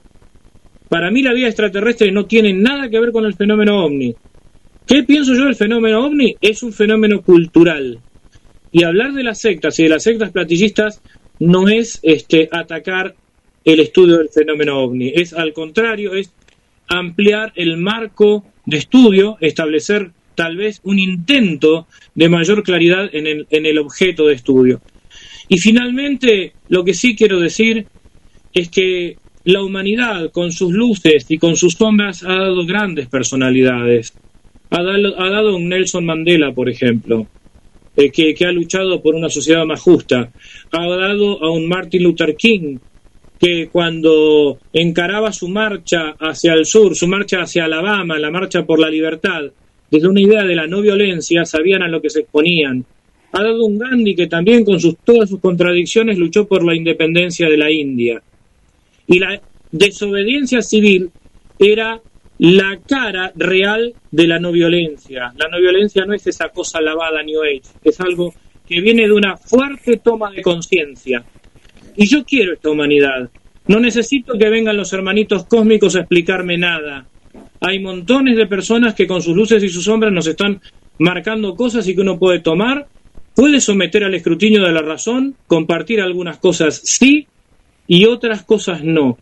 Y a mí me parece que la mayor toma de conciencia no pasa porque venga este una entidad extraña, baje, te toque y te diga palabras bonitas. La verdadera toma de conciencia es cuando, por ejemplo, ningún automovilista pare delante de una rampa impidiéndole a la gente con discapacidad que pueda transitar libremente. La toma de conciencia de una sociedad va, a ser cuando en las oficinas públicas ya hay intérpretes de lengua de señas para que la comunidad señante pueda ejercer sus derechos de ciudadanía como todos los demás.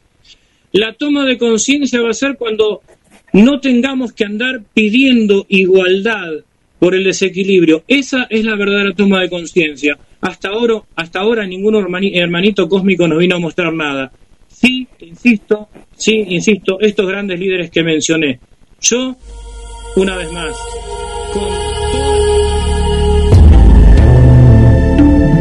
Melodías que llegan con la brisa. Palabras que se transforman en susurros. Seguimos muy cerca. GDS Radio Mar del Plata, la radio que nos une. Invierno 2021.